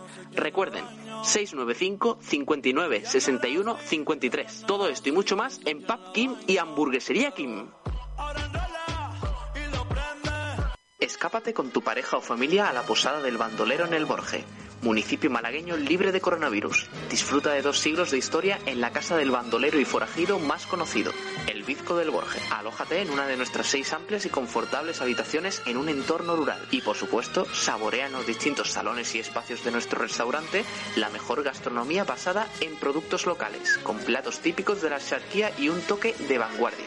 Solomillo a la pasa, ajo blanco, guisos, carnes a la brasa y mucho más. Además, te ofrecemos una gran variedad en vinos de Málaga. Conócenos, La Posada del Bandolero. Estamos en Calle Cristo, en el Borje. Teléfono de reservas 951 83 14 30. Historia, cultura, paisajes, gastronomía. En tu escapada en La Posada del Bandolero, en el Borje. Saborea el verdadero placer de comer comida casera fuera de tu hogar y a precios sencillamente espectaculares. En el asador El Cortijillo encontrarás pollos asados, también raciones y su magnífico menú del día por solo 5,50 euros de martes a sábado. Prueba nuestras ensaladas, pastas y por supuesto carnes y pescados. Para los más pequeños, menús infantiles por menos de 4 euros. Y no te quedes sin pedir nuestras especialidades, platos de paellas, callos y migas por solo 3 euros. Puedes encontrarnos en calle Doctor Ros Álvarez, número 2, en Torre del Mar. Haz tu pedido llamando al 952 96 55 26 952 96 55 26 Asador El Cortijillo, el verdadero sabor de la comida casera. Problemas de capilaridad, condensación, impermeabilización de terrazas, filtraciones o humedades, Procon es tu mejor elección. Te ofrecemos una amplia gama de soluciones para el hogar y financiación a todos los tratamientos. Somos una empresa con más de 40 años de experiencia y larga trayectoria, con un equipo de profesionales que utilizan las técnicas más modernas e innovadoras y la más alta tecnología para tratar cada tipo de humedad en todo el territorio nacional. Pide presupuesto sin compromiso, con garantías firmadas por escrito de hasta 30 años, llamando al 910 20 89 o al 650 92 42 07. Para más información, entra en nuestra web procom.es. También nos puedes encontrar en el Polígono Industrial El Polear en Villanueva del Trabuco. No hay excusa. Ponga fin a la humedad con Procon. ¿Se acerca el cumpleaños de tu hijo o hija y no sabes cómo celebrarlo? Con Fútbol 5 Málaga podrás vivir un día de fútbol inolvidable en las instalaciones mejor adaptadas de la provincia de Málaga. Llama y descubre nuestras ofertas. Te incluimos un monitor, la merienda y hasta un castillo hinchable. Ven a disfrutar de un excelente momento con tus amigos y seres queridos en nuestro centro. También puedes apuntarte a nuestra escuela de tecnificación de fútbol. Tenemos cuatro sedes en Málaga. Búscanos en Inacua y en los gimnasios Balsa Sport del Cónsul, Teatinos y Churriana. Haz tu reserva. Llama ya al 674-367271 o búscanos en www.futbol5.es y disfruta del mejor fútbol de Málaga. La Viña de Antonio y Casa Antonio Tapas. Dos lugares donde la calidad, el mejor trato y los mejores sabores se ponen al alcance de todos los paladares. En el centro de Rincón de la Victoria. Si quiere probar la mejor selección de carnes de la Costa del Sol, acompañadas con una amplia gama de vinos de nuestra extensa bodega, le atendemos en la Viña de Antonio. Venga y déjese llevar por los sabores de nuestras carnes, nuestros exquisitos entrantes y productos ibéricos. Y si lo que prefieres es tapear y almorzar de una manera más informal, Casa Antonio es el sitio ideal para compartir mesa con amigos o familiares. Pruebe nuestra amplia carta de tapas. Estamos convencidos que la combinación de las mejores materias primas, una cuidada elaboración y nuestro mejor servicio nos hace habernos convertido en un referente de la Costa del Sol. Venga a visitarnos. Le esperamos en la viña de Antonio y Casa Antonio Tapas. Estamos en calle Córdoba, de Rincón de la Victoria, junto a la plaza del Ayuntamiento y el parking subterráneo. Teléfono de reserva 951 46 84 78. ¿Te apasionan las motos? En Motos Orel encontrarás las últimas novedades del mercado en todo tipo de vehículos, coches, motos y patinetes eléctricos. Además, tienes la posibilidad de financiación de hasta el 100% de tu compra en tan solo 24 horas. Trabajamos con 23 compañías de seguro. Somos gestoría del automóvil. Matricula tu coche nacional o de importación en las mejores condiciones.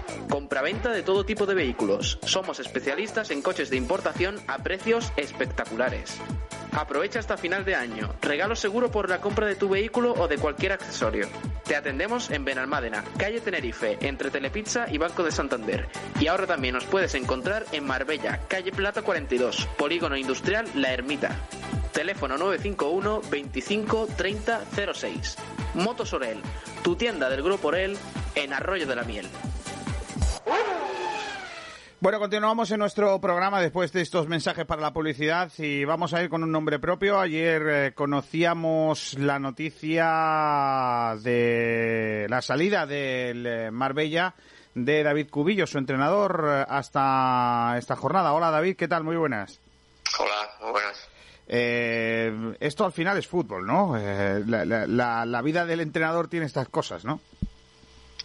Sí, no, evidentemente uno acaba contrato y, y bueno, está a pensar de, de, una posible renovación y hoy al final los propietarios deciden y, y, tenemos que acatar lo que lo que ellos digan, evidentemente, es así. ¿Qué grado de culpa tiene el que no se pasase de la primera eliminatoria en la, en la bueno, en la fase de ascenso? Eh, ¿En la decisión? Sí, dices? sí, sí, en la decisión. Pues, vamos, según han transmitido a mí, ninguna.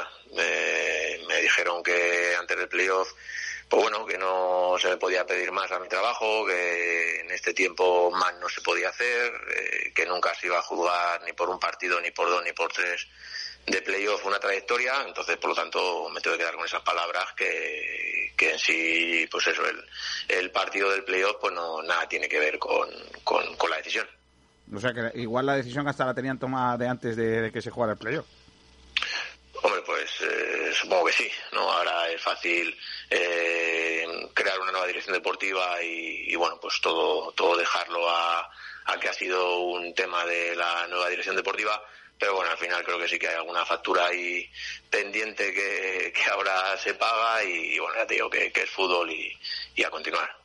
¿Con qué te quedas de todo este tiempo en el, en el Marbella? ¿Te quedas con una sensación amarga después de, de, jugar en casa, con, con, esa expectación, o te quedas con las cosas positivas?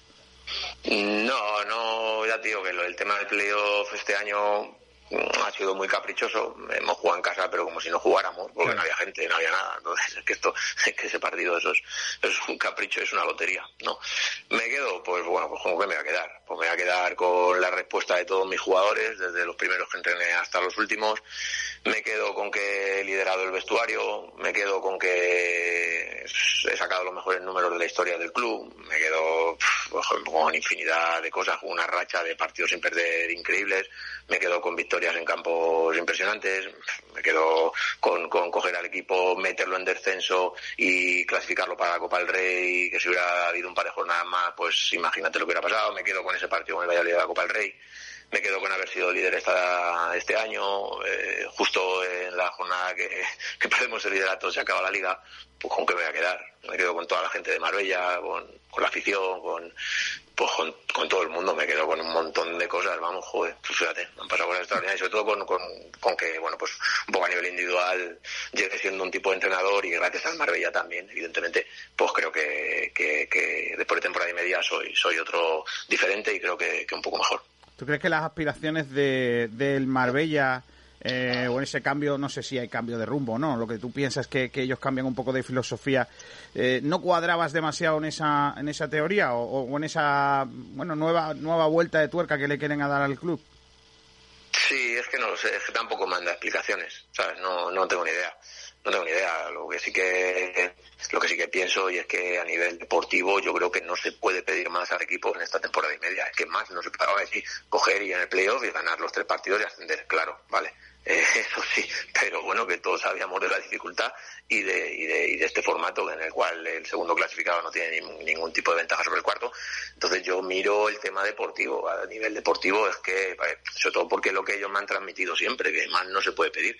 Yo soy entrenador, yo tengo que mirar eso más que la imagen o más que otras historias, ¿no? Entonces, ya digo que a nivel deportivo creo que no se le puede pedir más al equipo y, y ha tenido que ser un poco el cambio por ahí, eh, la imagen o, no sé, transmitir otra cosa, pero que no me lo han dicho, ¿sabes? Entonces ahí es, es, suponer y tampoco, tampoco voy a suponer, la única llamada que he recibido ha sido del nuevo director deportivo, eh, dos minutos y nada, pues eh, que, que cual me explica que asume él toda la responsabilidad insiste mucho en eso, no sé, tampoco hay que insistir tanto en eso porque me da igual que sea responsabilidad de él o, o de los de arriba. Lo que quería era seguir en el Marbella y no voy a poder seguir, entonces eso es lo que me importa. Y esa es la única explicación, mm. nada más. O sea, no, no, no, te puedo decir un poco ahí el, el porqué de, de, las cosas, ¿no? Oye, eh, en ese sentido, eh, por esta temporada tan rara, por cómo está siendo y todo eso, eh, te jode, con perdón, eh, que haya sido tan tarde o, o, crees que estás a tiempo de poder encontrar un banquillo para el año que viene? Bueno, eso, eso duele también un poco, ¿no? Porque, porque creo que he sido muy generoso, porque creo que solamente he mirado por el equipo. Eh, yo en el mes de enero, estando arriba con el equipo, con la eliminatoria, con el Valladolid en Copa del Rey, eh, si hubiera hecho caso a mi familia, si hubiera hecho caso a mi representante, hubiera hablado con el club y podría haber forzado mi renovación, que me hubieran dicho sí sí o sí no si me dicen que no, pues bueno, pues ya claro que tengo tiempo para buscar equipo y bueno, ya saber la respuesta de los jugadores cuál hubiera sido, sabiendo que tiene a un entrenador que no va a seguir en el club. Uh -huh. Yo todo eso lo he olvidado, yo lo he olvidado. Yo he dado mi vida en el Marbella, eh, he sido generoso, no he mirado para nada eh, mi interés personal, solo porque el equipo funcionara. Y bueno, pues entre eso y sabiendo que ellos estaban contentos con la marcha del equipo, pues sí que me esperaba otra cosa ahora pero bueno, que ya te digo que ahora al final pues las decisiones son las decisiones y, y hay que y hay que atajarlas, ¿no? Eh, aún así, nos, estás en el mercado, tienes un currículum chulo y que esta, esta última temporada, esta última sí. temporada al final está ahí encima de la mesa, nadie te la puede quitar y, y son unos números muy interesantes. Sí, no, ya te digo, yo en el fútbol no estoy para hacer amigos, eh, ni para ser amigo de los jugadores, ni para ser amigo de los directivos. Yo en el fútbol estoy para hacer cosas y para, para dar números, para dar datos y, y bueno, pues para allá donde esté trabajar con, con honradez. Ahí queda eso, ¿no? Eh, creo que el mercado todavía está abierto, creo que hay tiempo y, y ojalá tenga suerte porque ya te digo que, esto es mi pasión y tengo mono, tengo mono de, continuar y, y, bueno, pues eh, de mejorar lo, lo que he hecho en Marbella porque bueno, pues por suerte eh, en mi carrera son pasitos cortitos, pero, pero voy mejorando todo en cada paso y esa es la profesión que quiero llegar. Ojalá haya suerte y encuentre algo. La penúltima es, tú has estado dentro, el otro día presentaron el, el, el- el estadio ese tan bonito que, que quieren construir y tal. ¿Esto eh, no lo podemos creer? ¿Es un sueño? Eh, ¿Alguien que de verdad eh, tal? Mm, ¿Cómo lo ves? Sí, bueno, a ver, eh, joder, es lo real, ¿no? Ahí está el proyecto, hay que creérselo. Y ya te digo que el crecimiento del Marbella es impresionante en todos los, en todos los sentidos. Y así, mira, por ejemplo, ahora la dirección deportiva, pues, pues antes estaba Marco López matándose a trabajar desde Oviedo, pues porque no había cabida, no había otra cosa. Y ahora pues ya viene una dirección deportiva con tres miembros, con una estructura, eh, ya te digo, el Marbella está creciendo y por supuesto que lo del estadio hay que creerlo y ojalá pronto llegue, porque va a ser un espectáculo poder ver fútbol ahí, ¿no? Entonces claro que hay que creérselo, hombre, como que no.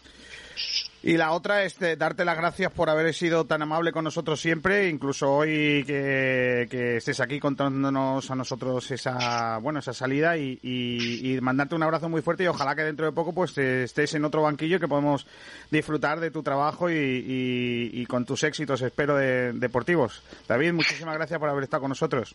Pues nada, muchísimas gracias a vosotros. Aprovecho para, pues bueno, pues para, para dar las gracias a toda, a toda la afición del Marbella, a todos los vecinos de Marbella que, que al final pues me han hecho sentirme un marbellero más. He vivido muy bien allí, he pasado cosas, me han pasado cosas extraordinarias. Y nada, pues agradeceros a vosotros eh, el trato también recibido, espectacular y sobre todo pues a toda la gente de Marbella. Un abrazo fuerte, hasta la próxima. Vale, ya nos Hasta luego, vemos. adiós. Hasta luego. Pues ahí está, David Cubillo, un señor, ¿eh? Un señor. Eh, ha dejado encima de la mesa alguna cosita, ¿eh? También te lo digo, ¿eh? También te lo digo, ha dejado alguna cosita ahí de que... Hombre, las cosas se hubieran podido hacer de otra forma. Eh, no sé si alguno quiere hacer alguna indicación sobre las palabras del propio David. Sí, a mí me gustaría. mm, yo me acuerdo que la otra entrevista que le hiciste eh, también estaba y no pude hacerle una pregunta. Me hubiera gustado hacer una pregunta, pero ya con todas las preguntas que, que tú le has hecho, ya sobraba la mía. Ha hecho una buena entrevista. Eh, comentar que sí, eh, yo para mí, después de haberlo dejado todo, de los resultados, yo, yo, dijo, yo creo que inmejorable eh, como tú bien has dicho, eh, son cosas de fútbol, ¿no? Pero tener haber, habérselo comunicado antes, como él bien ha dicho, y también, si él hubiera sido listo, hubiera forzado la renovación. Yo creo que me quedo con eso. Sobre todo me quedo también con el, con la, bueno, podemos decir la profesionalidad y sobre todo con el, con lo caballero que en el campo como fuera del campo, como lo ha demostrado, siempre atento a, a nuestras entrevistas, a nuestras llamadas y para mí eh, yo creo que, que es un entrenador 10 como persona y como y como como profesional y que lo ha demostrado ya eh, por eso era mi pregunta no porque como eh, ojeador del Atlético de Madrid eh, le quería dar un guiño no porque y fue canterano del Atlético de Madrid salió de allí de la cantera del Atlético de Madrid como entrenador y era para preguntarle sobre qué Divare que mejor que él lo puede eh, conocer. Y también mm, puede, decir una vez más que va a tener equipos sin duda para la próxima temporada, aunque tú bien has dicho en poco justo de tiempo, ¿no? Pero yo creo que en segunda vez seguro y si a lo mejor si es justo de tiempo para el mercado de, de ¿cómo se dice? invernal, seguro que incluso un equipo de media tabla para abajo de segunda A pueda llamarlo. Bueno, vamos a ir a, a los debates del día, Nacho. Empezamos con el eh, primero eh, que tenemos planteado. Venga. Pues Kiko, el primero que tenemos planteado dice, ¿crees que el Málaga Club de Fútbol podrá conjugar, arreglar la situación económica del club y hacer un equipo competitivo para el próximo curso? ¿Quién empieza? Venga, yo voy a empezar si quieres. Pues empieza tú, Kiko. Vale, eh, la, la primera idea que yo tengo, creo que es, primero es muy complicado. Primero es muy complicado porque creo que unir las dos cosas es muy difícil. O sea, Manolo Gaspar tiene por delante un trabajo ímprobo. Eh, segundo, eh, lo deportivo y lo económico tiene que ir de la mano. Mucha gente, eh, por ejemplo, el Real Madrid no tiene director deportivo. Y firma Florentino porque es muy fácil. Teniendo dinero es muy fácil hacer plantillas. Lo difícil de verdad es hacer plantillas sin tenerlo. Eh, hay que trabajar no solo en entrada de jugadores, sino en la salida de jugadores, que muchas de ellas serán obligadas, y en reponer ese, ju- ese jugador que se va, más los refuerzos que tengan que llegar del equipo, contando quién tiene que jugar con eh, fichas profesionales y quién tiene que jugar con fichas de, de, de senior o de amateur. Eh, y luego, pues el tema económico, sin saber muy bien cuándo va a haber una ampliación, si la va a haber de capital, con un ERE tal. Yo, yo creo que es muy complicado. Ahora bien, creo que es mm, obligatorio que el tema deportivo esté más cuidado de lo que ahora mismo parece estar. Yo creo que José María Muñoz está haciendo un trabajo muy bueno desde su trabajo, de su profesión, pero el problema es que no es alguien de fútbol. Y, el, y al final estamos en una empresa que depende del fútbol. Y voy a poner un ejemplo. Eh, si este administrador judicial hubiera entrado en una empresa de autobuses, eh, tendría que decir, bueno, me voy a quedar con los trabajadores mejores, me voy a quedar con los mejores autobuses, vamos a echar, vamos a ir cambiando los autobuses más antiguos que no sirven, vamos a hacer no sé qué. Pero al final hablaríamos de empresa. Pero en el fútbol, los resultados se tienen que ver con tu plantilla. Si tú no tienes una plantilla competitiva, complicado. Ahora bien, si tú en una agencia de autobuses, entre el conductor A y el conductor B, la diferencia va a ser mínima. Da igual a quién pongas, al final se va a limitar a recoger eh, empleados, o sea, a recoger eh, gente, llevarla a sitios. Y yo ahí creo que, que en el fútbol, el mundo del fútbol es muy difícil. Y el peso del tema deportivo tiene que ser grande. Pero claro, con las medidas de seguridad, que es una, una frase muy, muy pro- apropiada, con las medidas de seguridad necesarias para que no pasen las cosas que han estado pasando hasta el momento. Así que eh, yo creo que hay que incidir, Manolo Gaspar debe incidir en que es necesario, absolutamente, es necesario, absolutamente, que lo deportivo esté más cuidado de lo que ahora mismo se está, se está cuidando. Claro, Kiko, yo creo que el Málaga tiene dos frentes abiertos, que no es que yo crea que lo podrá conjugar, es que yo creo que es una obligación conjugar esas dos cosas para el club, porque una entidad con tanto peso en el fútbol español tiene que buscar la manera de, de poder pues llevar esas dos cosas a la vez. Y sí, yo creo que sí, que, que Manolo Gaspar está capacitado para hacerlo y que veremos un Málaga el año que viene competitivo, espero. No me cabe otra posibilidad en la cabeza ahora mismo, sinceramente. Y también espero que, que arregle esos problemas económicos y, bueno, yo creo que sí, que, que más que posible es que tiene que ser así, sí o sí, sí o sí. Pues a mí me preocupa una cosa. Eh, ahora vender ahora todos los jugadores que tenemos y que venga que hacemos un equipo de, de jugadores cedidos. Eso es lo, lo que me preocupa mucho. Porque a la temporada siguiente no, ya no tiene a nadie. Ya, o sea, eh, lo que piensas es que eh, que, que el, el equipo no, no puede estar basado en cedidos. Tiene que ser como, como... ¿Qué equipo era hace dos años que eran todos cedidos? Eh, ¿Puede ser Fuenlabrada? O el Leganés, ¿no? Hace dos años era el Leganés, ¿no? Que subió con un montón de cedidos o algo así era. No recuerdo qué equipo era, pero era alguno de estos que toda la plantilla era cedidos, que no tenía prácticamente jugadores en propiedad. Creo que eso fue el último año de cuando estuvo Fernando Sáenz en el Málaga también teníamos un equipo con bastante cedido, creo yo. Es complicado, ¿no? Porque es complicado. Es verdad que hay que tener cedidos, Le pero... ha pasado Kiko al Cádiz que no sé si habéis visto, pero se ha gastado muchísimo dinero en las opciones de compra porque a principio de temporada firmó a muchos cedidos con opciones de compra y al final jugadores que muchos de ellos no son válidos para primera división, pero sí para segunda y se lo tiene que comer con patatas. También hay que ver cómo, cómo va a gestionar eso. Eh, ya no solo cedidos, porque el Málaga va a buscar entre cedidos y jugadores que prácticamente salgan gratis. ¿Se puede conjugar? Bueno, eh, yo creo que el, si el Málaga no era ya competitivo este año prácticamente y se van a ir los pesos pesados de la plantilla, lo vamos a pasar mal, pero hay que reestructurar este Málaga como sea para intentar volver a Primera División dentro de menos tiempo, porque si no se reestructura este año vamos a tener grandes problemas.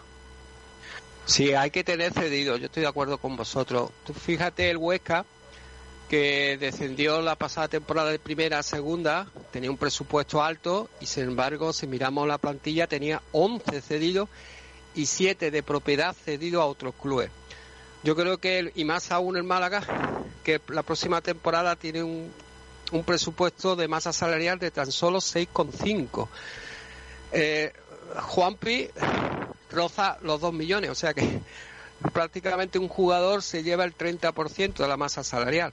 Por lo tanto, tiene que hacer un, un puzzle, eh, tanto Manolo Gaspar, director deportivo, como el gerente José María Muñoz Jiménez, para hacer números. Y esto, claro, eh, el 30% tiene que ser cedido, de ahí los nombres de Cayo Quintana, eh, Cristian Rivero, el, el portero del, del Mestalla, que ojo a Cristian Rivero, en las condiciones del contrato de la cesión es que tiene que jugar mínimo un 70%, ¿eh? tiene que jugar para eso, no sé, para hacer un pollito y que juegue eh, por, por decreto, podríamos decir, tampoco. Es que lo que lo que se gana en el fútbol no son las entradas ni los, los abonos. Lo, lo que ganan los fútbol clubes es casi todo son de venta de jugadores. Eh, con un equipo cedido de 70%, algo así, es que nunca vas a ganar dinero. Y encima el Málaga lo que le hace falta es ganar dinero. Yo estoy, yo. yo estoy contigo con. Claro, Cristian, pero, pero ten en cuenta que tú fíjate, Munir, Juanpi, Luis Muñoz, bueno, Luis Muñoz termina contrato, Keidi Vare, Adrián, Juanca, Luis Hernández. Todos esos jugadores, podríamos decir que, que tiene el cartel de transferible, aunque no tenga el cartel. Pero ¿sabes lo que te quiero decir? ¿Por qué? Porque eh, no puede el Málaga pagar su, su ficha a ningún jugador. Lo que pasa que, claro, eh, ellos quieren seguir en Málaga, están dispuestos a rebajar su ficha, pero por mucho que rebajen, la única opción puede ser que digan, bueno, me rebajo hasta el 60%, es decir, cobro tan solo el 35-40% de lo que yo, ¿vale? Me rebajo prácticamente el 60%. Bueno, y ya la siguiente temporada, la temporada 21-22, que ya estará ya el, grupo empresarial, etcétera, etcétera, pues ya compenso lo que he dejado de ganar en esta temporada. Eso sí se puede hacer. Porque yo he hecho unos cálculos y el jugador, para que mantengan eh, todos los jugadores más o menos buenos de profesionales, el- yo creo que el máximo que puede eh, cobrar la próxima temporada por por el ajuste eh, tan tan grande del 6,5 millones de la masa temporal, de masa salarial, el máximo yo creo que ronda sobre el cuarto de millón de euros, es decir, no sobrepasar los 250.000 euros. No sé qué opina la gente, eh, eh, Nacho. Pues la gente opina lo siguiente, Kiko. Pablo Gil Mora, un amiguito nuestro. ¿Quién es ese? No sé quién es, pero me han dicho que es amigo nuestro. Dice: Creo que es compatible. Sería idóneo mantener a las piezas clave de esta temporada y hacer algunos fichajes para complementar y también evitar el problema con las fichas. Javier Ballesteros, otro conocido nuestro, nos dice: Yo creo que sí, manteniendo a ciertos pilares y complementando con gente de la cantera de Málaga que sienta el club o de segunda o segunda B, será un equipo competitivo. Antes que traer gente desconocida o de fuera, que el rendimiento será una moneda al aire. Roberto Zorrilla nos dice, yo a la temporada que viene solamente le pido que el equipo se mantenga. Con todos los problemas que vamos a tener en lo económico, esta temporada se debe usar para dar un paso adelante a los jóvenes tipo Cristo, Ismael, Juan de, etcétera, y salvarnos, simplemente. José Manuel nos dice, a priori son cosas incompatibles. Otra cosa es que los que se queden, los canteranos y algún refuerzo, sobre todo un goleador, armen un equipito apañado y le salga la temporada de su vida y se puede luchar por algo más que salvar el pellejo. Francis Rumbamor en el Rumba nos pone, ya que estamos a tiempo de diseñar un equipo para la próxima temporada, no se debería cometer los mismos errores de esta anterior y que vayamos cojeando con jugadores y siempre estemos mirando si hacemos alineación indebida. Y Álvaro Naldo, Álvaro López, nos pone también, hay que quitarse todas las fichas altas, porque encima ni rinden. Lacras como Juanpi, Pacheco, Juan Adrián, etcétera. Hacer un equipo nuevo, fresco y tirar de cantera a tope. Voy a refrescar a ver si tenemos alguno más. Hombre, tanto como lacra. Bueno, eso dice Álvaro. Yo no estoy de acuerdo, pero. Es que yo también, tampoco, yo tampoco. como va lo del COVID, los ingresos la temporada que viene va a ser bastante menos si seguimos en esta línea, vaya. Claro, y además, Chris, ten en cuenta que mínimo hasta diciembre, enero, no van a estar las puertas abiertas para la, la- la afluencia de los espectadores a los campos. O sea que es que ha hecho mucho mucho daño al COVID. Pues sí, la verdad que, que está la cosa complicada. Precisamente sobre ese tema hablamos en el otro debate del día, pero lo vamos a hacer después de la publicidad. Son las 13 y 26 minutos. Ahora enseguida hablamos de tema COVID y todo eso. Os llevo a tomar un pescadito, venga. Hay chiringuitos de segunda, de primera y de Champions. Y en la Champions de los chiringuitos está Chiringuito Marina Playa. En la playa de Torre de Benagalbón, en Rincón de la Victoria, es el lugar ideal para poder degustar una gran variedad de riquísimos pescados y mariscos, disfrutando de unas maravillosas vistas al mar. Y después del almuerzo o la cena, no hay nada mejor que una inolvidable sobremesa en nuestro espacio chill out. Chiringuito Marina Playa, en la Champions de los chiringuitos.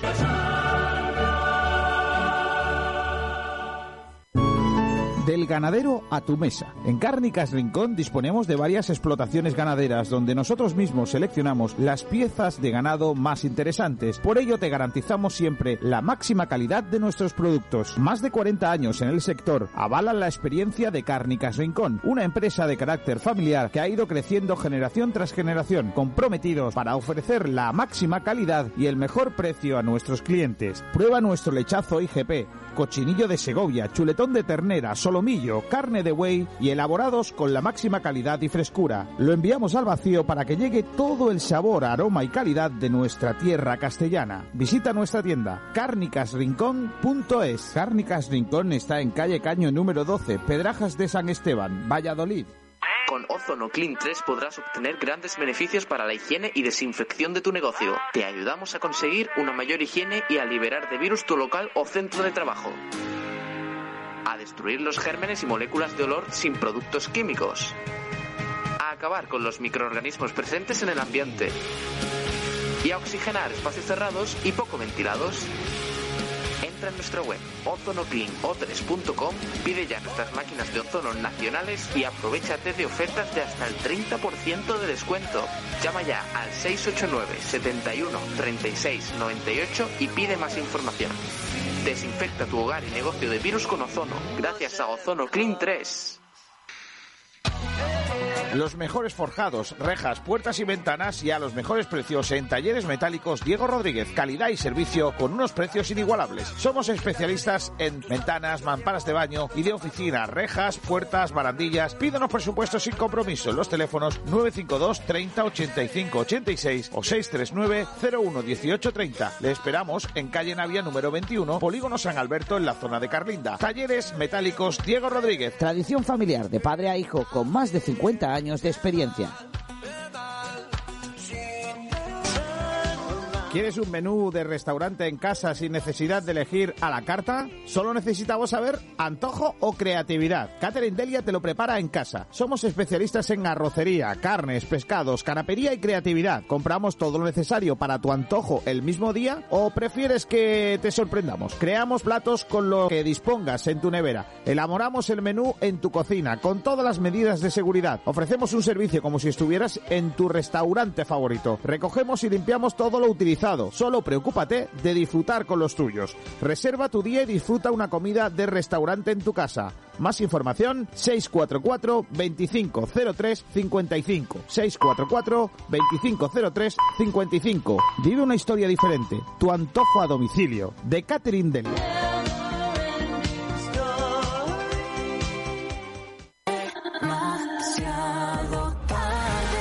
El sabor de la comida tradicional en Málaga se llama La Pequeña Españita, todo un icono de la buena mesa casera en la Costa del Sol. La Pequeña Españita, estamos en Camino Casa Bermeja 35, zona Ciudad Jardín. Tienes que probar nuestra cocina tradicional, platos elaborados al estilo de siempre para los paladares de ahora. No faltes a la cita con el verdadero sabor malagueño de la cocina. Prueba nuestras migas, callos, el cocido españita, nuestra porra antequerana, nuestro plato de los montes, conejo al ajillo, cochinillo y las mejores carnes. La Pequeña Españita Desde 1994. Teléfono de reservas 952 25 45 93.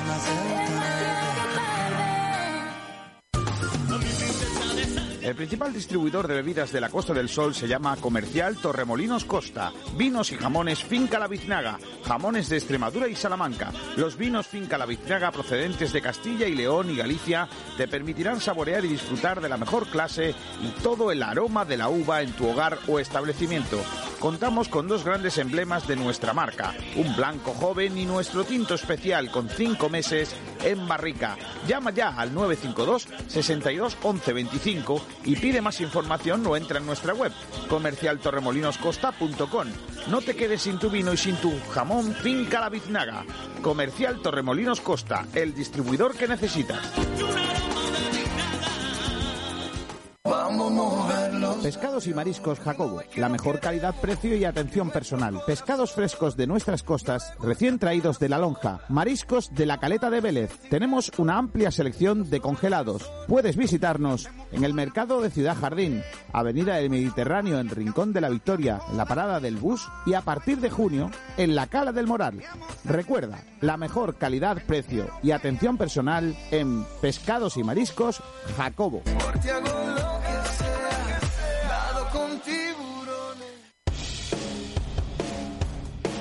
Nos hemos renovado. En Bazar San José llevamos más de 30 años asesorándote con tus equipos de hogar. Somos especialistas en electrodomésticos, buscando siempre la mejor relación entre calidad, servicio y precio bajo. Ven, déjanos sorprenderte. Estamos en Avenida de la Constitución 20, de Arroyo de la Miel. Teléfono 952 44 29 58.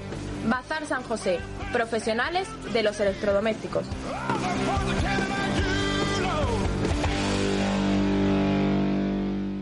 Tulum Beach, el mejor lugar de la Costa del Sol para compartir unas copas en el mejor ambiente. Cada día ven a disfrutar en nuestro club de playa. Hamacas, camas balinesas con toda la seguridad y limpieza.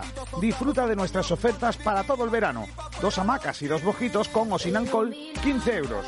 Cama balinesa, cachimba y una botella no premium por 50. Tulum Beach, en el paseo marítimo de Rincón de la Victoria. Vive nuestras tardes con las meriendas más especiales. Cafés, batidos glotones, gofres, tazones de cereales y las primeras copas. Y por la noche, la marcha y el ambiente más especial en nuestra terraza. Vive el verano. Vive Tulum Beach.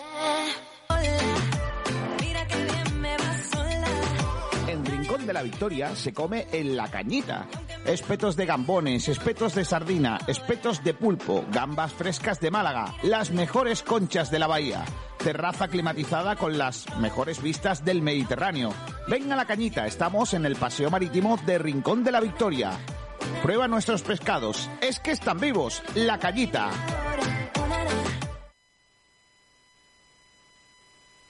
Bueno, vamos a, contar, a continuar. 13 y 33. La otra parte de nuestro programa de hoy, debate, eh, forma parte de, lo que está pasando. Positivos en Almería, positivos en Zaragoza, el Fuenlabrada. Eh, la pregunta es, eh, ¿corre peligro, creéis que corre peligro la, la el playoff? Eh, ¿Podría subir el Zaragoza directamente?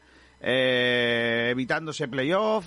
¿Crees que eso va a alargar el proceso? ¿Crees que esta situación va a perjudicar al inicio de la competición de liga? Empieza, Chris, ¿qué opinión tienes? Yo creo que está en peligro todo el mundo, vaya. Así que yo, yo no jugaría los playoffs. Hagan como lo hagan, yo lo más lógico sería que ascendiera eh, Zaragoza, digo yo, ¿no? Entonces. ¿Qué opinión Bueno, tenéis, chicos? Mira, yo voy a dar una opinión quizá algo impopular, pero yo creo que si hemos llegado hasta aquí y en los equipos hay profesionales suficientes para disputar el playoff, yo creo que llegado a este punto hay que jugarlo. Aunque sea solamente a ida, en un campo neutral y no haya vuelta, pero yo creo que si hay profesionales, pues si se ha acabado la competición, yo creo que, que se haga de una forma justa como se ha hecho siempre y ya está. Ahora entiendo también que la gente quiera quiera que suba el Zaragoza como tercer clasificado o que no se dispute los playoffs por salud, es totalmente comprensible, pero en mi humilde opinión yo creo que llegado a este punto hay que acabar como es debido. Yo estoy de acuerdo con Nacho, aunque claro, la, la preocupación del COVID-19 es cada vez mayor, ¿no? Pero ya que se ha llegado hasta, hasta el final, pues eh, bueno, ahora hay que, terminar los playoffs, ¿no? Los playoffs que dan derecho a una plaza para nada más y nada menos que para primera división, que eso en dinero es mucho por los derechos televisivos y tampoco se lo vamos a dar ahora a dedo al Zaragoza, ¿no? Yo creo que lo más justo sería jugarlo e incluso, como bien dice, a un playoff express. Es decir, una sede que podría ser otra vez Málaga, porque ya muy contentos por la, los ascensos de los playoffs de tercera división a segunda vez, como de segunda vez a segunda A, que se ha celebrado en Marbella y en Malpafú también y en Málaga y, en Algeciras. Eh, el presidente de la Real Federación Española de Fútbol, Luis Rubiales, que para las próximas temporadas lo quieren hacer y por qué no este este playoff de, de segunda a primera que sea playoff express como dice Nacho porque a ida y vuelta va a ser demasiado partido no y como habéis dicho Almería y Zaragoza anda positivo Sevilla que está controlado porque vuelve ya a los entrenamientos fue Gudel y el Real Madrid también controlado que fue Mariano porque se le hacen test individuales y un dato para terminar y es que de última hora en el perfil del Twitter del Capi del Fuenlabrada, Juan Mamarrero 5, su dorsal, dice, queremos jugar. Comunicado del Fuenla porque eh, están dispuestos, ya se están recuperando y el partido sería, a priori, que todavía está por aprobar, está claro, de por Fuenlabrada el próximo 2 de agosto. A ver qué pasa. ¿Qué opinión tenéis vosotros, chicos? A mí me parece que me, me opino lo mismo que Nacho, que creo que ya que estamos aquí se debería de haber hecho, pero el fallo principal no es eh, si se debería de, de disputar el playoff, sino por qué se ha disputado la liga con la situación que había. Eh, creo que no se tendría que haber disputado, eh, había mucho riesgo y aún así lo han asumido. Y ya hemos visto que ha pasado lo que ha pasado y se podría decir que no hemos caído en, en lo más llano, Kiko, porque cuando ya estaba casi todo el trabajo hecho, vuelven los positivos y además en los equipos de fútbol. Eh, ya yo creo que hay que disputarlo porque estás dejando sin una ilusión, yo creo, a cuatro equipos que, que han logrado por méritos propios llegar hasta donde han llegado, pero eh, el fallo principal está en haberse disputado los partidos restantes de la liga. Pues yo tengo una pregunta para vosotros, porque ahora, ya que hemos llegado hasta aquí, tal y tal, muy bien. La siguiente temporada, ¿qué? ¿Se empieza también porque esta también se podía jugar o cómo lo veis? Claro, que ese es el problema, yo creo. Eh, el problema de raíces es, no es otro que ese. Es decir, vamos a ver. Eh, ahora mismo se tienen que jugar una serie de partidos en los que hay eh, jugadores que ya han dado positivo. ¿Qué ocurre si la temporada que viene estamos en las mismas? Es, decir, eh, es que Pero a mí me genera es. muchas dudas. Eso es, eso es, Kiko, eso es lo que yo te intento decir, porque ya la Muy liga buena está pregunta. a punto de terminar. Sí, y a punto de empezar también. Claro, pero una liga que está a punto de terminar, que le quedan, como dice, que se puede hacer, como dice Nacho, un playoff express, que son eh, tres partidos, eh, con total, no son total garantía de que no vaya a pasar nada, pero es que la liga que viene no tiene por qué empezarse, sin embargo Es está que, jugando. es que la, la salud es la salud, es que es un problema Claro. mundial y no sé, yo yo lo entenderé- entendería perfectamente porque ahora digamos que en el playoff se contagia un jugador, se muere después, es que es posible, es que estamos jugando con vidas de personas, de futbolistas, de Ya, que se ha jugado, está vale, claro. bien, que no hay, que no había ningún positivo hasta el- la última jornada, bien, muy bien, pero es que ahora hay contagio. Claro. Mm. Yo, yo es que en ese sentido mm, vuelvo a lo de a lo de hace unos meses, ¿no? Desgraciadamente, que el fútbol no es importante. Si el fútbol se para no es importante. Yo voy a decir lo que ha pasado en el, lo que está pasando en el ciclismo, ¿no? Eh, esta semana ha empezado la Vuelta Ciclista Burgos. Eh, es la primera prueba eh, por etapas que se corre en el ciclismo después del COVID. Y ha habido dos equipos que han apartado a corredores que han tenido contacto con personas que tienen COVID. No que hayan dado positivo, sino que han apartado a corredores que estaban en la carrera por estar en contacto con personas con COVID. En el fútbol no solo no se ha hecho, sino es que a un equipo lo han mandado a Coruña a jugar. Y todo eso me hace preocuparme mucho. Hace una semana, cuando estaba la liga, no había COVID, no había contagios. Y ahora de repente hay un equipo que tiene uno, el otro que tiene no sé qué, el otro que no sé cuántos. Igual es que hemos hecho algo mal. Sí, muchas cosas. Claro. Yo creo que el fútbol no ha vuelto por, por, por el fútbol, el fútbol ha vuelto por el dinero. Claro. Eso es porque ha vuelto el fútbol.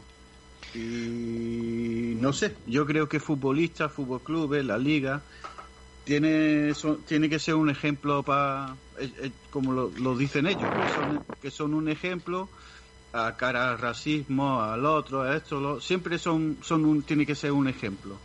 Pues yo creo que ahora también debe ser ejemplo y no jugar fútbol. Si no lo podemos jugar nosotros, Correcto. Claro, yo, estoy de acuerdo con Cristian y quería añadir con Chris, quería añadir una cosita y es que en la última jornada eh, Javier Tebas, que tanto palo le hemos dado, a las 18.30 dijo de suspender la última jornada. Sin embargo, 10 minutos más tarde, tanto el COE como la Real Federación Española de Fútbol, para hacerle la cama a Tebas, pues dijo que no. Se tenía que jugar sí o sí. Y se jugó. Eh, también hemos dicho aquí que el, el gran fallo, claro, y por eso le hizo obligar a, a, a, a a jugar, ¿no? Eh, eh, eh, si uno está contagiado, un jugador está contagiado, eso es como, eso se propaga, se propaga rápido, desgraciadamente. Y, y fijaros, por uno, por un positivo ya van 28 tanto también eh, cuerpo técnico como de clubes, que ya ha- han estado en cuarentena 10 días en el Hotel Finisterre de, de La Coruña y hoy precisamente se la hacían los test porque hacía 10 días y parece que la cosa va bien. Por eso el comunicado que he leído antes en Twitter del Capi del Fuenlabrada, Juanma Ma- Marrero, 5, su dorsal, queremos jugar y estamos ya bien para jugar, ¿no? Y ha dado un guiño a los que han dado positivo de Gudel del Sevilla y Mariano del Real Madrid, que hay que recordar que ningún técnico de segunda división se ha puesto en contacto con el bueno del técnico de Fuenlabrada para darle ánimo. Solo uno, eh, Luca Alcará del Albacete. Bueno, pues eh, vamos a leer los oyentes que tenemos cositas todavía previstas por ahí. Nacho, por favor. Pues Kiko, mira, eh, a ver si me carga, que está todavía la ruedecita. Ahora, dice Javier Ballesteros, habrá que esperar cuántos son los contagiados y las fechas. Si son casos contados, supongo que lo tratarán como si estuviesen lesionados y continuarán. Si los contagios en los equipos se va de las manos, tendrán que ver cómo lo resuelven. Roberto Zorrilla dice, simplemente no debería haberse reanudado la competición. El Rumba dice, yo creo vamos a tener que acostumbrarnos a no poner fecha a nada hasta que se termine esto del COVID. Tendremos que acostumbrarnos a las circunstancias y según cómo vaya la cosa, pues ir jugando. Y Lucas Málaga dice, y en primera, ¿se debería suspender la Champions? Pues... Eso es lo que dicen nuestros oyentes. También. Yo Eso es hay- buena pregunta, porque Pues sí, en pues sí. Europa la cosa está mal, ¿eh? La cosa está mal. Mm, Se está arreglando por Italia, pero es que España está mal. Incluso el gobierno británico ha puesto en cuarentena a los, a los españoles, que no pueden ir ni a- a- allí a su a sus islas y como tampoco lo- los británicos pueden bajar a España. O sea que... Y está ahí al lado el, el Manchester City Real Madrid. Pues a mí sí. no me preocupa el fútbol. El fútbol es lo de menos en estos momentos. Y duele y queremos mucho al fútbol, pero hay más cosas más importantes que el fútbol. Por ejemplo, La vida, la vida. Muy bien, ahí está. Mi mujer tiene una abuela de 90 años y lleva medio a, medio a seis meses sin ver, poder verla. Esas son cosas que son más importantes que el fútbol. El fútbol claro que sí. es divertirse, pero la vida siempre tiene que ser número uno. Yo estoy contigo. Ah, Verdades como puños. Eh, ¿Alguna cosita más, eh, Nacho? Pues sí, Kiko, en Facebook Live tenemos solamente un comentario que dice, vamos al balonmano. Y después ponen un sticker que dice, hello, saludando.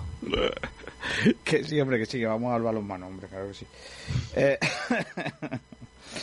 eh, voy a despedir a Chris. Chris, y luego escuchamos el Guiricas, ¿vale? Vale, perfecto. Un abrazo fuerte a Holanda y a tu familia. Hasta luego. Adiós. Eh, despido también a Alex eh, Ramírez. Mira, para despedirte sí, ¿eh? Para lo otro no me Sí. acuerdo, ¿eh? Hay que ver, Kiko, para decirme sí, pero para presentarme... Pues me cuesta más trabajo, es verdad. Adiós, Alex. Hasta la próxima. Hasta luego. Eh, Nacho Carmona, te, te dejo aquí para que me leas eh, redes sociales, ¿vale? Eh, y me voy con el balonmano, porque ya tengo con nosotros eh, en directo a Juan Antonio Bernal, que es asambleísta eh, de la Federación Andaluza, miembro del Comité eh, de Árbitros de Málaga, eh, eh, y está con nosotros en el día de hoy. Hola, Juan Antonio, ¿qué tal? Muy buenas. ¿Qué tal? Buenas tardes, Kiko. Lo primero que, que te tengo que preguntar es eh, cómo, cuál es la situación actual entre la, la andaluza y Málaga. Si hay una ruptura total eh, de- del diálogo entre ambas partes.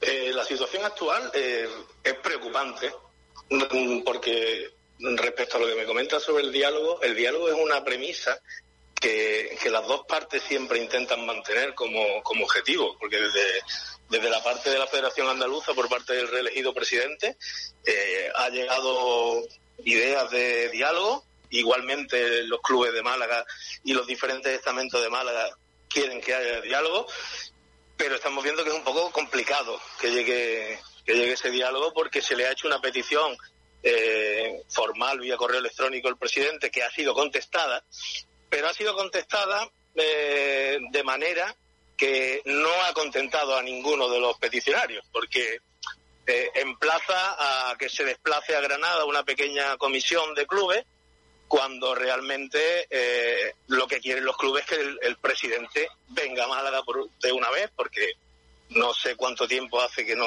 que no viene por aquí, y se reúna con los clubes para escuchar eh, las ideas que tienen y la preocupación existente que hay en el balonmano malagueño. ¿Por qué hemos llegado a esta situación? Pues yo creo que hemos llegado a esta situación en primer lugar porque eh, cuando se, se postulan dos candidaturas para una presidencia, eh, siempre entiendo que es para construir el bien del balonmano andaluz y cuando, cuando una vez terminan esa, esa elección y gana uno, gana otro, el objetivo es el mismo, el seguir eh, luchando por el balonmano andaluz. Nadie estaba luchando por otra cosa, ni ninguno de los dos candidatos. Eh, el problema radica eh, en que aquí en Málaga hay siete votos de la Asamblea que no hemos sido surtidos del, del programa de una de las dos candidaturas porque sabiendo que se ha desplazado a otras provincias a reunirse con, aquí a Málaga no ha venido a hablar con los siete asambleístas. Eh, sabemos que hubo una reunión con el Club de Málaga, con el TROPS, eh, pero igual que, que el otro candidato hizo y se desplazó a Málaga, citó a los siete asambleístas y expuso su, su programa electoral. eh, por la parte de, de Antonio Rosales no ha habido ninguna comunicación con los siete votos de Málaga. ¿Y por qué crees que es eso? Porque siendo Málaga, eh, con todo respeto al resto de provincias, ¿eh? siendo Málaga la provincia más potente en el balonmano en cuanto a nivel, ¿por qué, por qué llegamos a este, a este punto? Pues mira, sí es una de las provincias que tiene un nivel más alto, eh, los números están ahí, pero realmente eh, andamos un poco solos. O sea, andamos un poco desde la autogestión y la autosuficiencia, porque la Federación Andaluza de Balonmano, eh, como ya te decía, aquí no recuerdo cuánto tiempo fue la última vez que se personó a alguien de la Junta Directiva de la Federación Andaluza eh, y las gestiones de la Federación Andaluza aquí en Málaga radican todas en la gestión que hace Raúl Romero, el delegado de provincial. Eh, está claro que, que todos los logros organizativos que hemos tenido eh, a nivel provincial han partido de la gestión directamente de la delegación. Ya. Eh, ¿Qué tiene, qué papel eh, jugáis vosotros, no? Los que sois, formáis partes de la federación, porque al final la federación andaluza no es más que la suma de clubes, eh, árbitros, eh, jugadores, eh, etcétera. ¿Qué papel juega Málaga ahora mismo en Andalucía? A nivel asambleario, pues somos una de las dos, tres provincias que tienen más peso en cuanto a número de asambleístas, porque eso va en función también del número de clubes que, que están practicando nuestro deporte. Y, y por eso esa es nuestra preocupación, que siendo una de las provincias que tienen mayor peso, eh, desconocemos el motivo por el cual estamos un poco mm, dejados de lado en ese, en ese aspecto. Pues lo normal eh, sería que donde más votos tengo que intentar captar sería el primer sitio donde yo iría a plasmar mi, mi programa electoral y mis ideas de desarrollo del balonmano andaluz, cuando ha sido absolutamente lo contrario. Mm. Antonio Rosales el otro día cuando hablamos con él eh, mani- manifestaba su sorpresa, ¿no? Entendía que, que no tenía que haber este este revuelo porque él entendía que eh, ha habido unas elecciones y en las elecciones ha salido lo que ha salido y que la gente tiene que respetar a que él quiera hacer un, un cambio de rumbo en la, en la dirección malagueña de, de la federación. ¿Tú crees que es obligado ese cambio de rumbo o no es necesario? Yo, en primer lugar, soy de la opinión de que cuando una cosa funciona, y funciona bastante bien, eh, el hacer cambios eh, sin saber de qué forma ni de qué manera eh, no es positivo para la gestión. O sea, nosotros eh, adolecemos de, o sea, perdón, tenemos una gestión que es de las mejores gestiones deportivas que existen a nivel territorial, inclusive a nivel nacional. Entonces entendemos que llegar y hacer un cambio cuando se ha conseguido por fin durante desde hace decenas de años, hace más de 25 años que desconozco que haya una- un nivel de unión tan grande entre los clubes de Málaga con una prerrogativa, pues yo creo que eso sería mm, no solamente descabezar una gestión que funciona, sino tener un pequeño rescoldo de brasas y llegar a apagarlo con gasolina.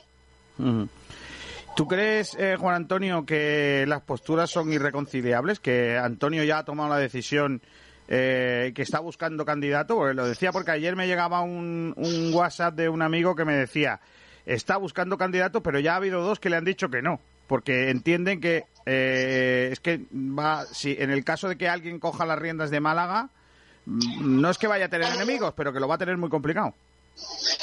En primer lugar, va a tener muy complicado mejorar los números y la gestión de lo que hasta ahora se ha conseguido. Eso está claro. Eh, a mí también me ha llegado información de que, se ha estado sondeando a diversas personas que han declinado la, invitación. Sobre si está tomada o no está tomada la decisión, lo desconozco completamente porque Antonio Rosales decía que, no estaba tomada la decisión. Pero yo me reafirmo en decirte que la firme determinación de todos los clubes de Málaga, no de todos, pero sí de en torno a un 75-80% de ellos, así como del resto de asambleístas en cuanto a entrenadores, jugadores y árbitros, la línea es la continuidad de la gestión excelente que estamos teniendo hasta ahora. Mm. Eh, ¿Puedes confirmarme si el día 4, sorteo de la Copa de la Reina en Alaurín de la Torre, un ejemplo más de, de- de esa gran gestión que está haciendo Málaga para el balonmano malagueño y, y por ello pues, pues tenemos aquí eventos de este tipo, ese gran trabajo, eh, que me consta que forma parte más de la gestión malagueña que de cualquier otra cosa, también os lo digo. Eh, eh, ¿Te consta de que va a haber una movida, como yo le contaba a Antonio eh, Rosales el otro día, que, que se quedaba sorprendido y preocupado eh, de los clubes de Málaga para, bueno, hacer un poco de fuerza para, para que se quede Raúl? Todo pasa por el inicio de la conversación que estamos teniendo. Eh, la intención de diálogo de los clubes de Málaga y de reunirse todos los clubes de Málaga con, con el señor presidente y el desvío de esa petición a una reunión de una pequeña comisión, eh, de que la reunión sea en Granada y tal.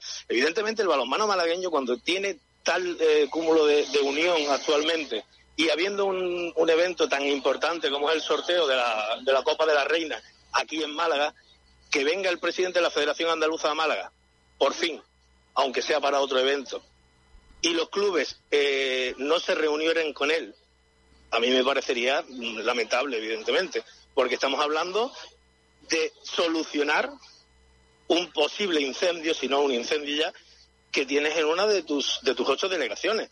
Entonces, si vas directamente a un evento, aunque sea evidentemente eh, un evento de otro tipo, festivo, pero ya que estás aquí, el día tiene 24 horas, trabajamos durante todo el año por el balonmano andaluz y a mí me daría igual quedar a cualquier hora en cualquier sitio con él, Mm. ya que está aquí y todos los clubes de Málaga quieren y, muchos de ellos yo sé que van a asistir a la- al sorteo porque es, un- es una fiesta del balonmano malagueño y igualmente pues querrán hablar con él, por supuesto.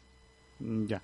Voy a hacer un último comentario antes de despedirte. Es un comentario mío, ¿eh? que no que no viene a, a- a- a ince- incendiar nada. ¿eh? Simplemente mi, mi comentario. Desde el punto de vista de alguien que sigue el balonmano malagueño, desde los resultados y éxitos o no de los equipos más sonados de nuestro balonmano. El Antequera, el, eh, el Trops, eh, el eh, balonmano Málaga, el Málaga Norte, todos esos, ¿vale? eh, eh, este, un sol de ciudad, todo eso. Me parece inconcebible que estemos en esta batalla cuando la batalla del balonmano en Andalucía y por ende en Málaga debe ser que haya equipos, que haya deportes que estén adelantando por la derecha al balonmano, en número de afiliados, en número de eh, practicantes. Lo que tiene que hacer la Federación Andaluza, entiendo, y por ende la española, y por ende la andaluza, eh, perdón, malagueña, es seguir trabajando en pos de que haya más niños, más escuelas, más eh, competiciones, más inscritos, en definitiva. Que, por ejemplo, el karate tenga más afiliados en Andalucía que el balonmano, a mí me llama mucho la atención. Algo se está haciendo mal. Algo se está haciendo mal. Lo que sea, no lo sé, lo desconozco porque ya te digo que, que sigo el balonmano como lo sigo. Entonces, una vez que te digo esto, yo creo que el balonmano malagueño, el balonmano andaluz no se puede permitir el lujo de este incendio. No se lo puede permitir. Esa es una opinión mía propia desde fuera que no estoy dentro del balonmano, ¿eh? Pero con, la creo- cual, con la cual tengo que estar absolutamente de acuerdo porque aquí sí estamos precisamente para construir, no para incendiar. Claro. Y, y lo que tenemos que intentar es evitar este tipo de, situaciones y por eso nuestro compromiso y nuestro interés en el diálogo desde el, punto, desde el minuto cero. Evidentemente, eh, parte de la lucha de- de la- del balonmano pasa por implementar más actuaciones que hagan que se integre más en el tejido educativo el deporte del balonmano con idea de sacar más niños de los colegios y de los clubes que participen en nuestro deporte, por supuesto. Pero esas cosas no vienen solas. No podemos continuar con un trabajo preestablecido desde hace un montón de años donde no existe ninguna mejora cualitativa. Tenemos que cambiar algo. No podemos tener un programa electoral del 2008 eh, eh, que vaya conduciéndose solo. Tenemos que cambiar cosas, porque si no impleme- implementamos nuevas mejoras, nos vamos a morir tal como estábamos en el año 2008.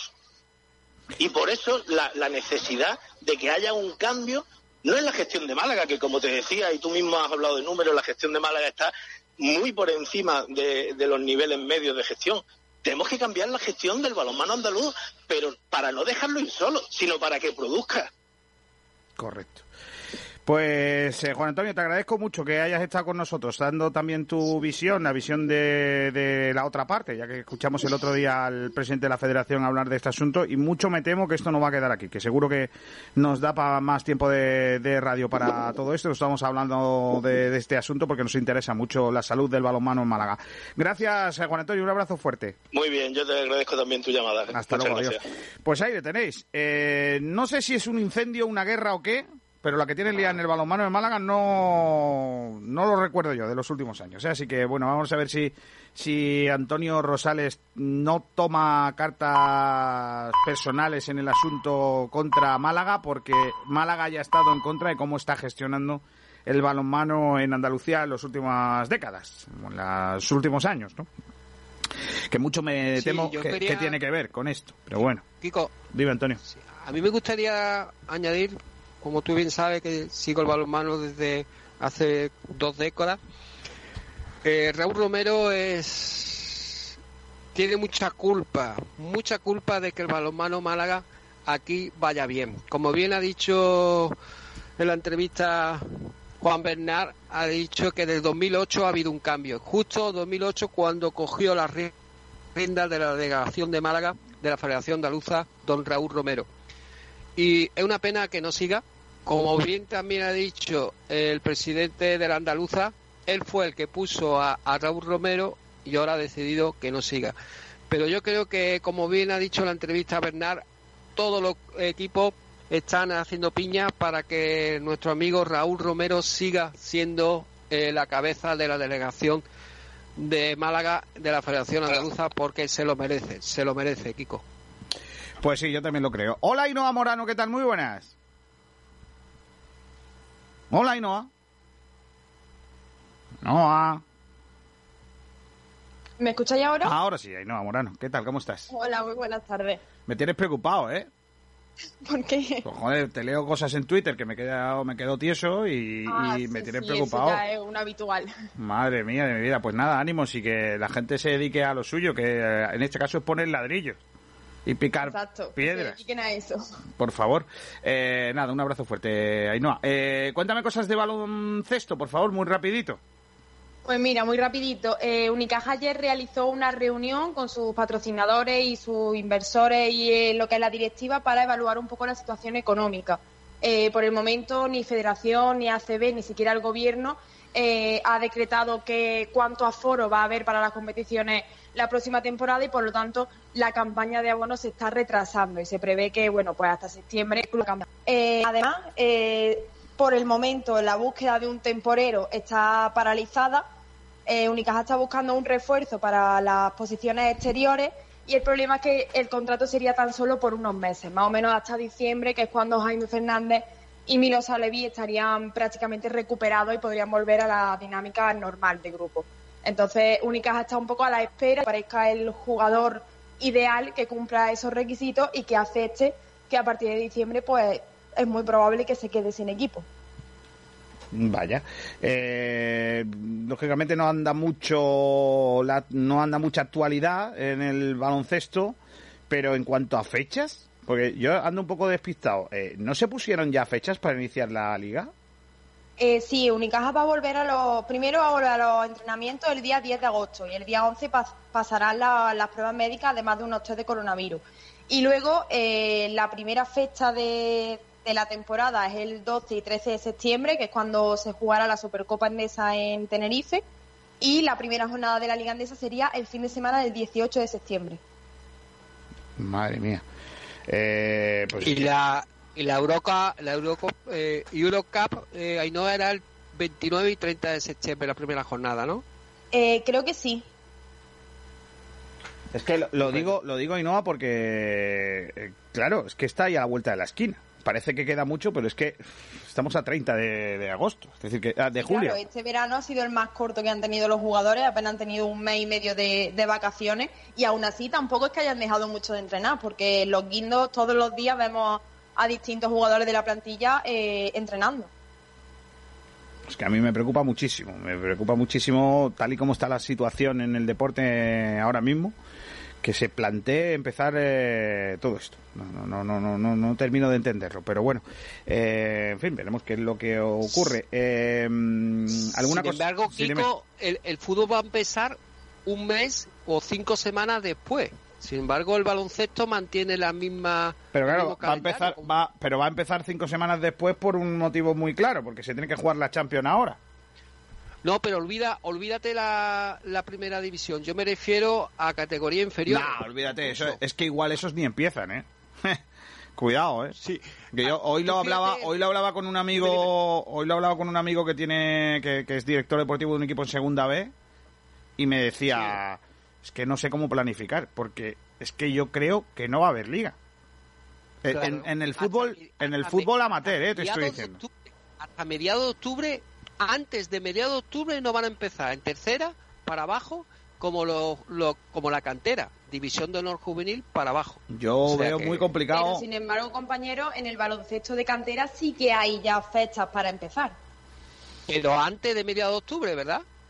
Eh, sí, bueno, la- las chicas empiezan justo en octubre, la primera semana de octubre, por ejemplo, el Unicaja femenino. Y el resto de la cantera también empiezan los entrenamientos en septiembre y las competiciones en octubre. Sí, la Junta de Andalucía había, o la Federación Andaluza había marcado, ¿no? Un, un protocolo ya para los comienzos de las competiciones, ¿no? Eso es lo que eh, el otro día contábamos, ¿no?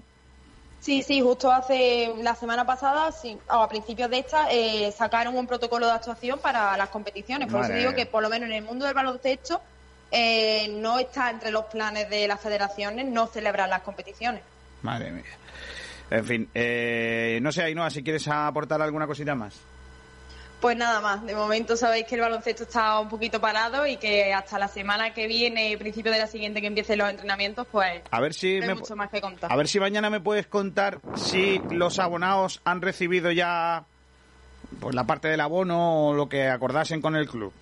O- Perfecto, yo mañana te lo cuento. Puede estar bien eso, ¿eh? Porque igual yo no conozco a nadie que haya dicho que el club haya devuelto el dinero ni que haya hecho aquellas cuentas que plan- el presidente según las últimas noticias que yo tengo, es que la mayoría de los aficionados han optado por no reclamar el dinero y entrar en el club selecto de aficionados. Es la última noticia Qué que yo tengo en cuanto El- a los abonos. El club selecto de aficionados. Qué- Buena, buena, qué- buena denominación. Sí, señor. Ainhoa, una pregunta. Yo, yo, en mi modesta opinión, a ver si estás de acuerdo conmigo tú y Kiko, no me hubiera gastado el dinero de Entry Ab- Abromaitis y hubiera ese dinero lo hubiera puesto en la caja, hubiera dado a lo mejor 200.000 euros más y me hubiera traído a, a Tomic del Barcelona, como lo ha hecho el Juventus. Porque un 5 hace falta como el comer. Y más en competición europea si queremos estar ser finalistas para la siguiente temporada 2021-22 jugar la Euro- Euroliga. ¿Tú qué crees, Ainhoa y Kiko? Hombre, yo lo dije ya hace tiempo, que a mí la idea de traer a Tomic no me disgustaba, pero no si esa opción pasa por no tener a Tim Abromaitis. Yo creo que Abromaitis es un jugador que ha demostrado que tiene una calidad excepcional, que puede dar muchísimo juego y que sobre todo se conoce la Liga Indesa y las competiciones europeas. Entonces, yo creo que el fichaje de Tim Abromaitis es muy acertado, pero sí que Unicaja debería intentar buscar un 5. Pero vamos, ya te digo yo que este año el 5 no va a llegar porque Casimiro está muy contento con su plantilla y lo único que van a incorporar va a ser un temporero. Madre mía. Pero si tú me das a elegir entre ti, Ambromaiti y, y Tomic, ¿tenemos dinero para uno de los dos? ¿Tú a quién firmarías?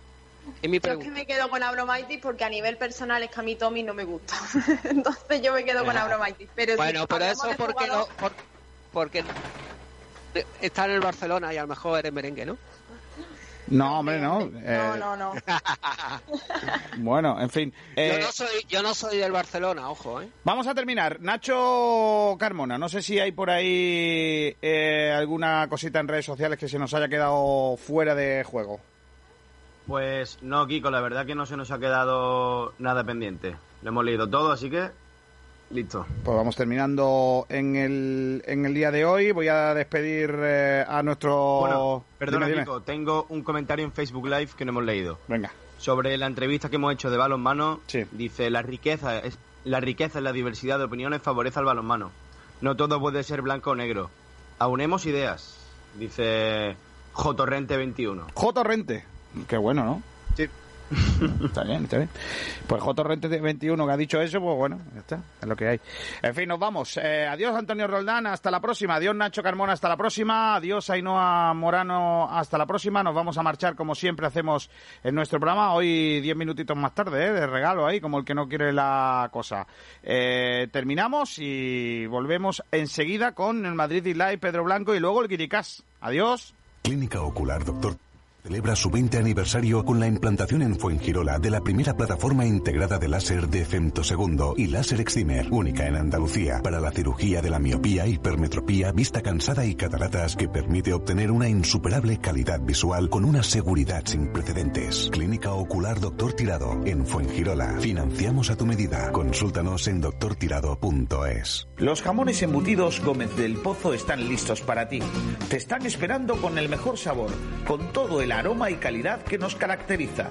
50 años dedicados a ofrecer la mayor selección en nuestros productos, hemos aunado la tradición y el buen hacer de los artesanos y la vanguardia de las nuevas tecnologías al servicio de la industria.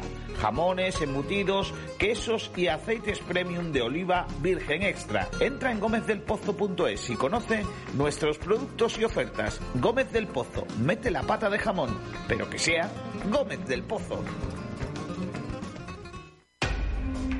Alegría de verte al recorrer mis playas, al pasear mis acantilados y descubrirte saboreando nuestros boquerones junto al mar. Alegría de verte caminar por mis senderos y admirar la puesta del sol en la capitana. Verte disfrutar con toda tranquilidad de la cueva del tesoro, de mis torres almenaras, del castillo Vezmiliana, de mi gente, contigo y con los míos. Rincón de la Victoria. Alegría de verte. www.turismoenrincón.es Tantra Center. Prueba los masajes que marcan la diferencia. Te sorprenderán al principio y te impactarán al final. Masajistas de impresionos al 952 21 61 45 o entra en nuestra web tantracorporalcenter.com.